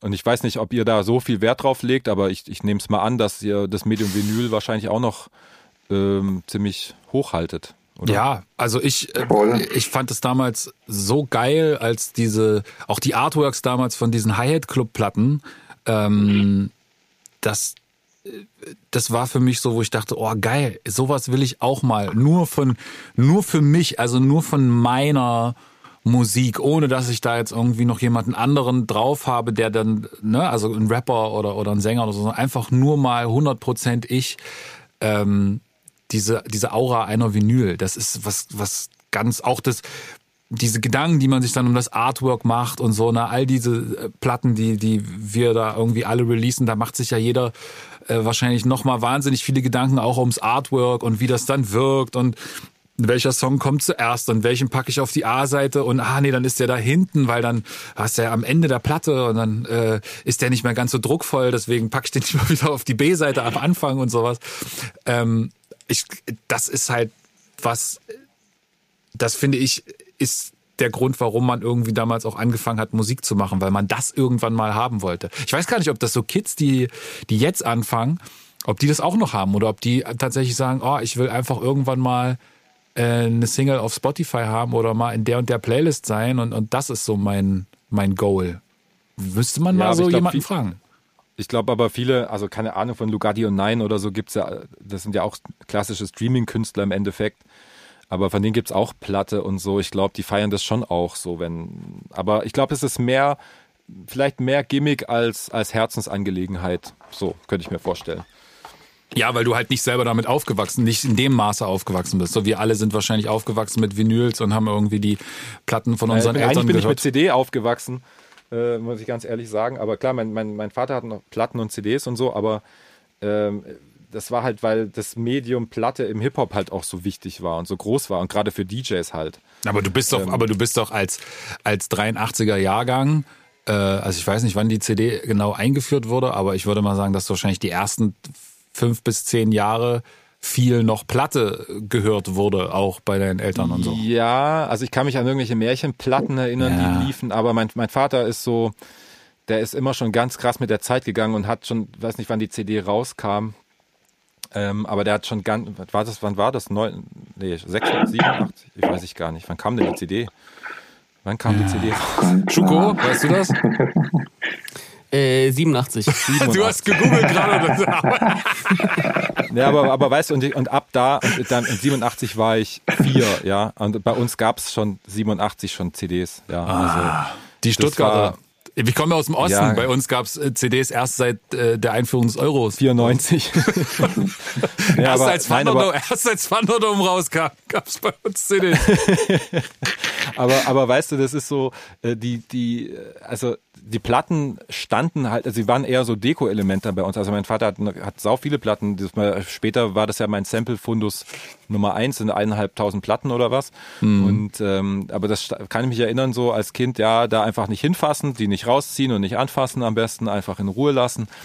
Und äh, es wurde dann echt sehr, sehr selten eine Schallplatte aufgelegt. Ich, irgendwann, ich kann mich erinnern, als Kind, als ich dann auf den Otto-Film kam, also Otto Wahlkessel, ja. war ich als Kind so ein krasser Fan. Ja, und ich auch. Dann habe ich so gesehen, dass so vier, fünf Otto-Platten da, die meiner Mutter gehört haben. Und dann musste dann so die Platte mal ausgepackt werden. Hey, ich will jetzt Otto hören, mach mal hier auch die Platte an und so. Das weiß ich noch. Aber ja. sonst war schon CD bei uns halt sehr und auch die ersten, äh, weil es mir auch nicht, ich konnte mir keine Plattenspieler leisten, so als Schüler und habe halt dann Hip-Hop-CDs gekauft. So weißt du noch, Gangster, Moment of Truth, als das 98 oder wann rauskam oder die ganzen Wu-Tang, ich war totaler Wu-Tang-Jünger. Ich hatte das alles auf CD, den ganzen Wu-Tang-Kosmos und habe dann erst so, ja, erst so, keine Ahnung, 98, 99 mhm. oder so dann erst so Plattenspieler gehabt, ganz billige und habe mir dann erst vom Zivildienst irgendwann dann Technics geholt. Also bei mir war das so äh, auch unvorstellbar teuer, auch weil ein Plattenspieler so krass teuer war, einfach ein gescheiter. Und auch die billigen Plattenspieler waren für mich einfach nicht erschwinglich so. Und ja. ja.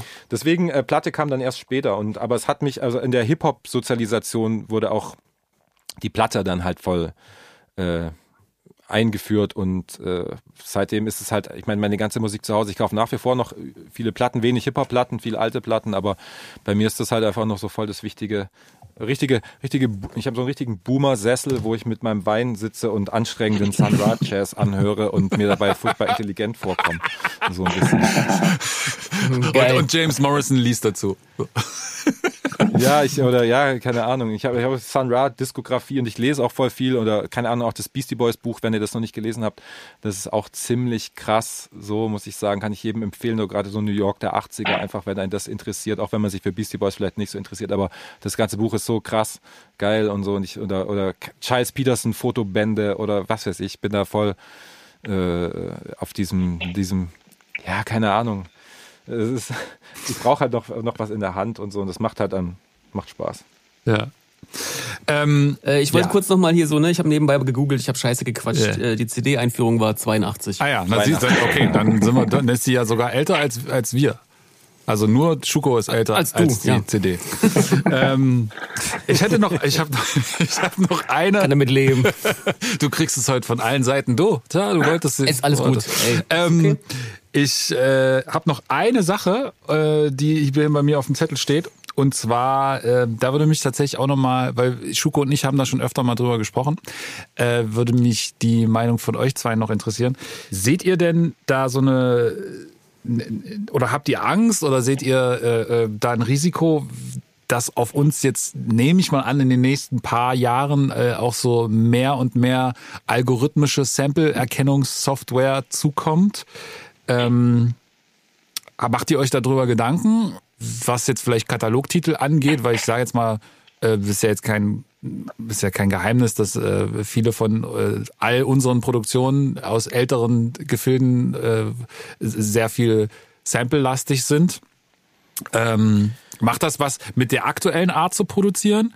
Was? Und äh, macht ihr euch da schon Gedanken über die rückwirkenden äh, Probleme, die da vielleicht auftreten könnten oder nicht? Also ich meine, so gerade wenn man da jetzt den ein oder anderen Millionen-Streamer hat, äh, ja, ich überlege mir schon, in welches Land ich äh, auswandern kann, wenn da mal ein Brief kommt. Äh, also, ja, keine Ahnung. Ich bin da immer so ein bisschen naiv und denke immer, dass da schon nichts passieren wird. Aber, aber so andere Leute kommen da und sagen, hey, so hast du nicht irgendwie Angst, kannst du noch äh, ruhig schlafen. Also eigentlich kann ich noch mittlerweile äh, ganz ruhig schlafen. Ähm, und ja, ich hoffe, dass da nichts Großes passiert. Hast du ein bisschen oh, was zur Seite gepackt, wenigstens für den Fall? Ja, genau. Ich habe äh, ein Schweizer Konto und ähm, ja, ein bisschen was habe ich hier noch im Wald verbuddelt. Also ist alles. Narcos-Style. nee, ich hoffe einfach, dass es gut geht. Das Problem ist halt auch zu der Zeit halt, ähm, wo die Sachen jetzt eben auch noch nicht diese Streaming-Zahlen hatten, da hast du gedacht, das hören jetzt eh irgendwie nur ja, 50 Leute und eben auf Schallplatte ist dann eh nicht so wichtig, weil wenn du irgendwie nur 500 Schallplatten verkauft hast, können die dich ja nicht auf irgendwie 500.000 Euro verklagen, ähm, ja. sondern vielleicht das, was du halt an den Schallplatten ja, ja. verdienst. Also ich weiß auch gar nicht, wie das dann läuft, wenn es mal so der Ernstfall dann eintritt. Aber ähm, ja, keine Ahnung. Ich weiß auch gar nicht, ob das dann so sein wird, dass dann Musik runtergenommen wird oder dass du neue Musik quasi dann, die da erkannt wird, nicht mehr hochladen kannst oder wird dann ein ganzer Katalog gelöscht quasi irgendwie. Keine Ahnung, was da, was da passiert. Ähm, Vielleicht hast du Glück, es ist alles verjährt, bis es dann soweit kommt. Ja, genau. also ich meine, ich wurde schon von Fox quasi verklagt. Äh, von daher, mich kann nichts mehr aber, aber das war ja aber eine Geschichte, die sich am Ende als äh, ja, totaler Glücksfall weiß, ja. entpuppt hat, ja. Ja, äh, ja, voll, voll. Willst du sie kurz erzählen für die Leute, die sie noch nicht kennen? Ja, es war halt für diesen Simpsons-Beat oder für diesen Homer-Flip, den dann auch, äh, ja genau, Schuko ja auch äh, flippen musste für diesen Beat-Fight. Und wir haben mhm. den dann halt, oder das Label damals hat dann halt äh, auf 7-Inch veröffentlicht und äh, aber auch, was ich nicht wusste tatsächlich, dass es auch auf der MPM Band, äh, Bandcamp-Seite war. Und äh, ich weiß noch, da, ich hatte Twitter neu und hatte so vier Follower. Einer davon war irgend so ein Ami mit so einem Foto, wo seine Kinder und seine Hunde drauf sind. Dachte, was will der eigentlich jetzt? Äh, warum folgt der mir? Also was ist das? Und hat sich dann rausgestellt, das war so ein Anwalt von halt von Fox oder der, der, der Simpsons Company halt. Und dann äh, kam halt irgendwann die Mail über Twitter also Privatnachricht, glaube glaube ich, die erste Privatnachricht, die ich über Twitter bekommen habe. Bitte zahlen Sie 100.000 Euro. Viele Grüße, Bart Simpson. ja, ja, er hat halt, er hat halt ähm, geschrieben, dass er halt für Fox arbeitet und Anwalt ist und äh, dass ich da hier was verwende, was ich nicht darf. Hat das auch mit Links belegt und so und auch mit Fotos von der Platte und so.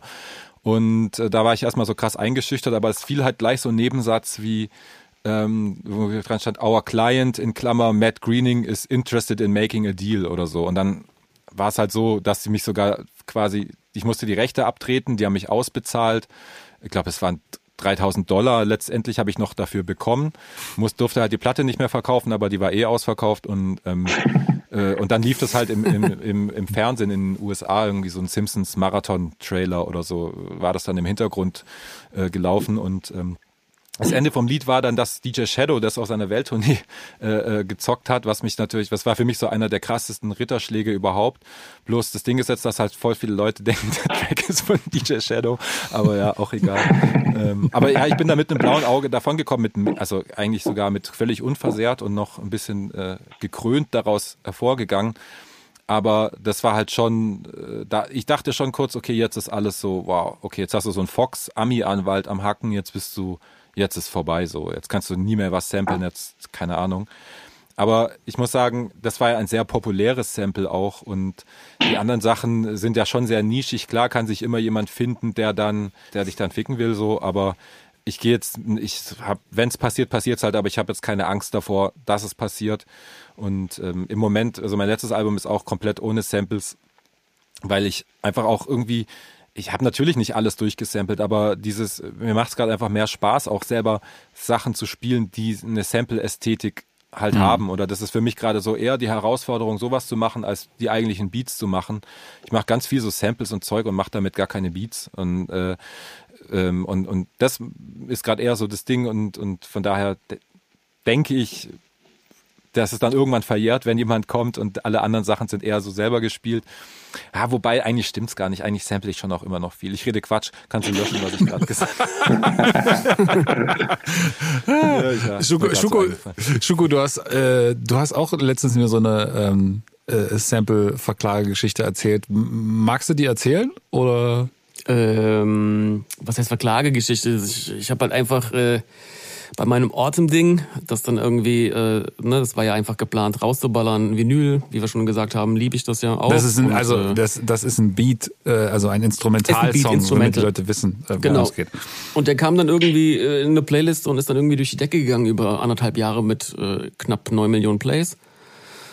Ähm, und der ist dann aus der Playliste rausgeflogen. Ich habe dann äh, eine E-Mail bekommen. Oder mein Verlag hat eine E-Mail bekommen. Hey, das ist doch hier Jeff Lorber. Ähm, oh. Sag mal, habt ihr das geklärt? So, und äh, ich war so, hey, zum Glück haben wir das ja nachgespielt, ne, und das irgendwie nicht gesampelt. Aber die wollten halt die Verlagsrechte dann komplett 100% haben. Aber die dachten ja. erstmal, ja. also erstmal dachten die, es wäre ein Sample. Erstmal haben sie gedacht. Es war so gut nachgespielt, dass sie dachten, es wäre gesampelt. Naja, da sitzen halt keine Profis, ne? Das darf man auch nicht mhm. vergessen. Bei den Verlegen sitzen keine Profis, sondern die sind jetzt alle drauf angetrimmt. Äh, Live-Einnahmen gibt's keine mehr. Gerade, äh, also guckt mal, dass irgendwo Geld reinkommt und die durchforsten halt die Spotify-Playlisten und ähm, ist halt ein bisschen ja, es ist wie es ist. Ähm, äh, ich bin äh, naiv, wie ich bin, habe ich gedacht, eine Chord Progression kann man ja nicht irgendwie, äh, das ist doch alles frei. Bis ich dann irgendwie lernen musste, ja, wenn die Chord Progressions aber eine Melodiefolge äh, mit sich bringt, dann ist das ja eine Melodie, die du geklaut hast oder dich hast in inspirieren lassen. Ähm, das ist dann äh, nicht rechts. Ja, das, das ist halt äh, krass, immer individuell. Man kann gar nicht pauschal sagen, das ist jetzt so und da bei dem ist es so, es ist immer, kommt immer keine Ahnung. Naja, ich glaube, also das, das Ding ist natürlich nach amerikanischem Recht und meistens samplet man ja auch viele Amerikaner und so. Ich weiß, beziehungsweise weiß gar nicht, welches Recht dann an äh, an es wird, das, es wird das deutsche Recht angewandt und da ist es ja leider so, dass die Melodieführung, äh, äh, Chords sind ja komplett frei, aber die Melodieführung, wenn du eine Melodie nimmst, ist noch schlimmer. So und wenn die mit den Chords zusammen übereinstimmen mit derselben Rhythmik und das war es ja auch einfach, ja. Ähm, dann, ähm, ja, dann musst du halt die Sachen abdrücken. Aber dadurch, dass die Isaac und die GEMA äh, mit dem Abrechnungssystem eh nicht so hinterhergekommen sind, ist es halt auch so, ja. Äh, das Geld war. Das Geld, was jetzt reinkommt, ja, kriegen die halt die Kohle so. Und äh, ich hatte ein bisschen Bammel am Anfang, als sie dann auch gemeint haben, so hier, äh, das ist ja gesampelt, ne, Masterrechte. Und ich war so, äh, oh, shit, äh, pfuh, Geld ist ja gar nicht mehr zurückgelegt, äh, fuck.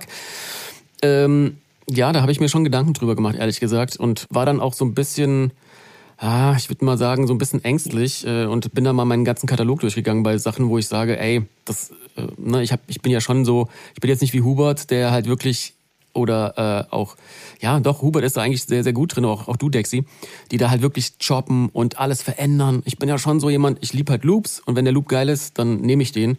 Und dann ist es auch manchmal mehr als vier Bars. Und da war ich dann halt schon so ein bisschen, äh, da will ich äh, gerade die, äh, die, die gut gelaufen sind, habe ich dann einfach gesagt, okay, komm, nehmt ihr runter. Einfach aus dem Grund, dass ich auch selber Sample kreiere und äh, ich beraten worden bin von meinem Anwalt damals, der gesagt hat, ey, ähm, wenn du irgendwann mal auf die Fresse fliegst mit irgendwas, kommen die mit irgendwelchen alten Kamellen. Ähm, und äh, es ist, glaube ich, besser, gerade auch wenn man jetzt, äh, ich mache ja super viele Samples auch, dass man da einfach auch äh, nicht angreifbar ist. Die Amis, die fucken halt irgendwie nicht so lange rum. So, die sind da, irgendwie ist das so ein Modell geworden, so ein Anwaltsmodell. Ja, das sieht man. Nicht nur in der Musikindustrie, Das sieht man- auch im Filmbereich. Das sieht man ja vor allen Dingen auch daran, da- was ich da an dieser Geschichte so äh, das eigentlich faszinierende fand, war, dass da tatsächlich jemand äh, Tage, also wirklich Tage nachdem dieser Song aus dieser Playlist rausgeflogen ist, sich gemeldet hat. Das bedeutet, da muss Ja. jemand über Jahre das beobachtet haben und ganz bewusst gewartet haben, bis dieser Song sozusagen jetzt nicht mehr so viele Klicks generiert, ähm, bis sozusagen. Äh, da- Ich glaube nicht über Jahre. Aber zumindest über einen, also über einen Zeitraum. Ich glaube, dass, dass, Ja, der, dass jetzt der Zufall so ist, dass die genau an dem Tag, äh, zwei Tage später dann, da, sondern da geht's schon drum, erstmal so nach dem Motto, ja, lass doch mal laufen, lass erstmal das Geld zusammenkommen, ehe der das nachher irgendwie offline nimmt und dann, na, so erstmal erstmal den nicht stören lassen und dann dann zugreifen so das ist schon sehr äh, das fand ich so ein bisschen erschreckend deswegen so die Frage okay was sind auf was für Songs schielen die da gerade alle sonst auch noch ähm, Ich glaube nicht, dass das, dass das jetzt, äh, äh, dass das jetzt alle so machen. Ne? Ich glaube halt nur, wenn das halt irgendwann mal so ein Algorithmus-Tool gibt, was äh, Spotify äh, helfen soll oder Songwritern helfen soll, dass man äh, Songs äh, besser äh, schreiben kann, ohne dass man verklagt wird, weil man irgendwelche Toplines übernommen hat. Äh, glaube ich, dass es dann irgendwann gewitzte Firmen geben wird, die sich da denken, ey, da machen wir ein Geschäftsmodell draus und gehen zu den äh, ganzen Majors und sagen, hey, wir haben hier so einen tollen Algorithmus, den haben wir angeglichen auf äh, Sample Libraries, weil die sehen ja jetzt gerade, dass ein Millionen-Business ist. Also darf man ja auch nicht vergessen, wenn du ähm, wenn du Pop-Sachen machst und die ganzen Pop-Artists äh, im Strahl kotzen, weil die äh, 100.000 Euro für ihr Albumbudget ausgeben und dann kommen die trotzdem nur auf zwei drei Millionen Klicks äh, und wir machen einfach, auf was wir Bock haben und haben Spaß dabei und da ist keine Maschinerie in dem Sinne dahinter, dann äh, denken sich halt die ein oder andere Major-Label denkt sich dann halt auch so, ja, mal gucken, wo wir jetzt irgendwie äh, unsere Euros irgendwie wieder herbekommen. Ja, ich meine, die wollen auch alle nicht, nicht sterben und dieses ganze Major-Business, das, die müssen ja eh alle Hebelbewegung setzen, damit Ja. das überhaupt ah, noch funktioniert. ja so schlecht geht's den allen aber jetzt auch nicht müssen wir Naja, jetzt auch keine Tränen ja, weinen nee, Quatsch. äh, aber ich meine nur, aber das rechtfertigt halt deren Mittel so ein bisschen. Was heißt rechtfertigt? Aber deswegen machen die. Die wollen auch immer eine ähm, Gewinnmaximierung, ne? Das ist halt einfach, das sind ja Börsenunternehmen, Ja. äh, die immer drauf aus sind, mehr zu wollen. Also die sind nicht zufrieden, wenn mal ein Jahr scheiße läuft, sondern die versuchen, die andersweitig irgendwie da äh, mehr Geld zu generieren. Das ist, äh, ja, Kapitalismus Netflix laufen die Leute weg. die, die, die Tür So, und schwuppdiwupps hast du eine Erhöhung auf einmal bei dir in deinem Postfach. Ja, jetzt sind äh, zwei Euro mehr. ja, ich, äh, Kannst du überlegen, ob du dabei bleibst oder nicht. Die, die Tür schwingt ja äh, lustigerweise auch in zwei Richtungen. Ähm, was wir zum Beispiel dann auf der anderen Seite äh, vor ein, zwei Wochen auch erfahren haben. Ähm, wir machen, also wir Ja, beide stimmt. machen ja auch Samples und haben vor, äh, vor einem Dreivierteljahr oder so mal so ein, so ein äh, sag mal, jazziges, instrumental, Lo-Fi Sample äh, Pack gemacht, wo wir einfach so quasi Samples gemacht haben und die, die rumgeschickt haben an ganz, ganz wenige Produzenten. Ähm, und ist tatsächlich dann letzte Woche oder vor, vor zwei Wochen oder so, wache ich früh auf und mach so mein, mach so mein, was, was man nicht machen sollte, gleich so Instagram anmachen und sich so bedudeln lassen. Aber so ist das, wenn man nicht wirklich aufstehen muss. ähm, und gehe so diesen Feed durch und hab so die Musik angehabt und plötzlich äh, läuft da halt so ein, äh, so ein Beat los und mit so schöner Animation und so äh, dazu. Ähm, offensichtlich Lo-Fi-Beat und und ich denke so, hä, kenne ich doch. Was ist denn das? Wieso kenne ich denn das? So hab erst so gedacht, was haben die denn da gesampelt? Oder hm, und irgendwann dachte ich, hey, nee, warte mal, warte mal, warte mal, das ist ja, das ist ja von uns. Und dann dachte ich, kannte den Typen aber gar nicht. Ich will will jetzt den Namen auch nicht nennen, ist auch Wurst, weil will jetzt niemand in die Pfanne hauen. Aber ähm, es war auf jeden Fall ein russischer Produzent, der dann da irgendwie äh, über drei Ecken, es hat sich dann noch aufgeklärt, weil ich einem anderen russischen Producer, Producer das geschickt hatte und irgendwie ist das bei dem gelandet und die haben das einfach released äh, und haben das dann über ein deutsches Label lustigerweise wieder released. Äh, so kam das in meinen Feed rein und haben da halt einfach auch nicht, nicht Bescheid gesagt, wobei ganz klar war, hier, ihr könnt es benutzen, aber natürlich ist das jetzt kein Geschenk, so, sondern man muss dann irgendwie reden. Ähm, und also da ist man dann auf der anderen Seite so ein bisschen und denkt sich dann so auch, naja, irgendwie ist jetzt auch nicht geil. So, ist irgendwie nicht cool, wenn dann einfach jemand das so äh, also gerade noch in dem Sinne, na, wenn du jetzt natürlich irgendwas samples von irgendeiner obskuren Platte und das zu klären und zu gucken, wer die Rechte daran hat und das, das ist ja meistens das Problem. Es ist ja gar nicht das, dass man sagt, man will das, äh, will das da jetzt den Leuten nicht zahlen oder so, sondern einfach das zu klären ist ja meistens ein riesengroßer Akt und dann sagt man, okay, das kriege ich sowieso irgendwie nicht hin, weil zu, viel zu viele Leute involviert sind. Aber wenn es so einfach ist, es dann trotzdem nicht zu machen, da habe ich schon so ein bisschen gedacht, boah, Leute. Ja, aber, aber ich finde, ich finde, ganz ehrlich, wenn, wenn mir das passieren würde, ich würde gar nichts sagen weil äh, ganz ehrlich, äh, wie, wie viel man schon gesampelt hat und was alles gut gegangen ist und so, also ich würde da karmamäßig einfach, nur, einfach nichts sagen. Ja, aber es ist, ich, ich, würde, ich würde auch ich nicht verstehe sagen. das, ich verstehe das, aber aber eigentlich, du, eigentlich ähm, es ist natürlich ein bisschen komisch, dass dieses Sample überhaupt bei dem gelandet ist, aber wenn es jetzt veröffentlicht worden wäre oder so, dann ähm, und dann frei verfügbar wäre oder wenn es ein Sample Pack ist oder so, dann ja, dann dann darf man es ja auch machen. So, weißt du, klar ist dann immer drin, man soll es dann äh, Bescheid sagen und wenn es über eine Million oder ist ja manchmal so manche Regelungen, dann musst du es dann auch. Ja, ja, aber es ist, aber, ich, nee, nee, ich verstehe, was du meinst, Aber- aber, es ist ja kein, es war ja kein, äh, es war nichts öffentliches. es war nichts Öffentliches und es war auch etwas, was sozusagen genau dafür gemacht worden ist, dass dann sozusagen andere Leute sagen, okay, ich würde da gerne das benutzen und man sozusagen so eine Collaboration mit Leuten macht, so dafür. Ja. Ähm, Ja, klar, das ist was anderes als- und das ja. zu übergehen, wenn jemand jetzt von meiner von meiner veröffentlichten Platte irgendwas samplet, ja, äh, dann würde ich mir das auch zweimal überlegen, ob ich da jetzt losgehe und so. Also da würde ich Ähm, mir das gar, also würde ich gar nicht machen. Ich würde mich sogar freuen, wenn jemand einfach meine Sachen samplen würde. So, also muss ich ganz ehrlich sagen. Auch Ich wenn es auch, auch wenn's auch wenn's äh, äh, Drake macht. ja, wenn's, ey, weiß ich nicht, keine Ahnung, das wird nicht passieren, aber ähm, ja, ja, weiß ich nicht. Aber wenn jetzt, keine Ahnung, ähm, also ich würde das dann eher so ein bisschen als, als Wertschätzung äh, auffassen. Klar, Drake generiert wahrscheinlich tausend, was weiß ich, Geld damit. Und wenn man ihn dann fragt, hey, willst du mir dann ein bisschen was abgeben, dann ist das was anderes, als wenn ich dann anfange, halt rumzuklagen oder so. Weißt du, was ich meine? Also ich würde nicht gleich so kommen, von wegen, ey, äh, hier Ur Urheberrechts. Und auf der anderen Seite hast du ganz viel Urheberrechtsverletzungen. Ja, also ich, natürlich. Einfach Ja. aus Karma-Gründen so ist es einfach Voll. So. Kann ich es persönlich nicht. Es darf ja jeder so handhaben, wie er will, aber Die Problematik ist halt nur, wenn, wenn, wenn Drake jetzt hingeht und samplet dich, ne? Und du hast ein Sample benutzt und er denkt, das ist ein Sample von dir und es ist aber nicht ein Sample von dir, dann hast du ja trotzdem, dann kann es passieren, dass du von zwei Seiten Stress bekommst, Ja, weißt du? Ja, das sind immer, Das stimmt, Das ja. sind immer diese äh, gefährlichen Sachen, wo ich äh, mir dann auch manchmal denke, so, ey, was passiert denn, wenn jetzt, keine Ahnung, das hört man ja von Timbaland, dass er dann irgendeine Platte gesampelt hat, äh, wo er gedacht hat, so, ja, ist doch geklärt mit dem Producer und der hat irgendwas anderes Indisches gesampelt und schwuppdiwupps hast du eine Monsterklage an der Backe. Und dann Ja. geht's halt nicht mehr um 10.000, 15.000 Euro, sondern vielleicht so um 100, 150 und das ist dann schon so ein bisschen, wo man sich denkt, äh, ja, ach ja. Ich find's, ich find's auch, ey, wir können uns ja drauf einigen, ne? Eigentlich ist das ja eine Kultur, wir machen das, weil wir darauf Bock haben und man gibt ja eigentlich jemand anderen dann auch Props und Credits, so, ne?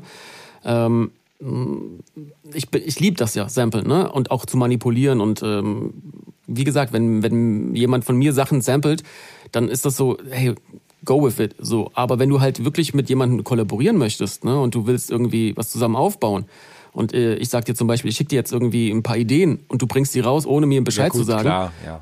dann würde ich schon sagen, so, äh, Digga, äh, da geht's auch gar nicht um die Kohle, sondern da geht's so ein bisschen um die Arbeit, die man halt reingesteckt hat und die Wertschätzung. Ja, ja, und voll. ich glaube, das wollte auch Fabian oder Breed ähm, da in dem Moment Ja. auch einfach sagen, Ja, so, ja, dass man ja, halt ja, denkt, so. Jungs, redet doch einfach so. Ja, also es, wir haben Ja, da ja, jetzt auch voll. keinen niemanden verklagt, weil es war ein relativ kurzer, relativ kurzer Weg äh, über das Label dann auch und die Jungs haben sich dann auch irgendwie entschuldigt und so, aber ähm, das einfach das, das generell erstmal so zu machen, da dachte ich schon so, okay, was ist das komischer Move, so. Auch, auch nicht gut fürs Karma. Also, Genau, so. Darum geht's ja. Also wenn die das jetzt irgendwie, wenn ich es nicht mitbekommen hätte, hätte ich es nicht mitbekommen und gut ist und so. Aber der Beat ist dann auch äh, auch in eine größere Playlist gekommen und so. Also ne, so wenn ja jetzt nichts gewesen wäre, hätte ich ja gesagt, okay, was soll's so. Aber wenn dann auch offenkundig damit dann Geld verdient wird, dann finde ich so ein bisschen ähm, das blöd, wenn man dem selber dann hinterherlaufen muss. So. Das einfach nur. Ja, ähm, verstehe ich. Deswegen, also die Tür schwingt da auch, wie du schon sagst, immer an beide Seiten und Karma ist äh, manchmal auch eine Bitch. Ähm, Äh, ich habe nur eine Frage bezüglich, äh, Dexy, du machst ja auch Samples, ne? Ähm, ist es für dich so eine Sache, dass du, hast du da, hast du da so, eine, äh, so, ein- so einen Plan, wo du dran gehst, dass du sagst, ey, ich habe jetzt irgendwie die Psychedelic-Platte gehört und will denselben Vibe irgendwie haben? Oder ist es wirklich, dass du frei äh, äh, Synthesizer anschmeißt, Plugins anschmeißt und einfach sagst, ey, mal gucken, wie ich mich heute fühle, wohin die Reise geht? Eher zweiteres so. Ähm, Okay. Ich, ich, dadurch, dass ich so, also, weißt du, meine Instrumenten, äh, also beschränkt sich halt eher so auf Tasteninstrumente und Percussion und sowas. Dadurch bin ich halt so ein bisschen eingeschränkt, was so einen geilen, geilen ähm, Akustik-Bass oder oder äh, also was heißt Akustik? E-Bass oder so Sachen äh, kann ich nicht spielen, kann ich natürlich mit Plugins machen, aber dann ist dann oft mein Anspruch dann so, hm, hört sich nicht so richtig an wie ein echter E-Bass irgendwie, weißt du? Äh, also ich das sind da ich mir fehlen an ein paar Stellen so Skills, dass ich ähm, mich dann auf bestimmte Instrumente und Sachen fokussiere und vor allem halt Piano und ähm, äh, macht dann eher so, so Sachen, die eher flächig, Piano, ähm, halt bisschen rauschen und so, so, okay, da eher so dran und nicht so, dass ich versuche, irgendwie eine Band oder so zu imitieren, sondern versuche halt irgendwie so eine eigene Soundwelt, die halt irgendwie in irgendeiner Form warm und, und echt und analog klingt, aber trotzdem jetzt nicht alles bedienen kann. Also so weit bin ich noch nicht. Und ich bin auch so mit meinem Piano lernen, also ich bin da echt, gebe mir halt auch viele Tutorials und Jazz-Tutorials und so, dass ich äh, da halt noch am Üben bin. Und ich merke halt aber, dass diese Übung bringt halt so krass viel äh, und es macht auch immer mehr Spaß, wenn man halt plötzlich so so Sachen halt auch spielen kann oder auf Sachen kommt, weil man einfach immer mehr weiß, so welche Tasten sind die richtigen halt, weißt du? Ja, voll. Und, und ähm, von daher, also ich versuche da nicht irgendwie äh, was zu kopieren oder was jetzt zu kopieren oder, oder der Ästhetik zu entsprechen, weil das gelingt mir dann oft nicht. Ich versuche dann eher eine eigene Ästhetik, die die aber auch in dem Kosmos funktioniert.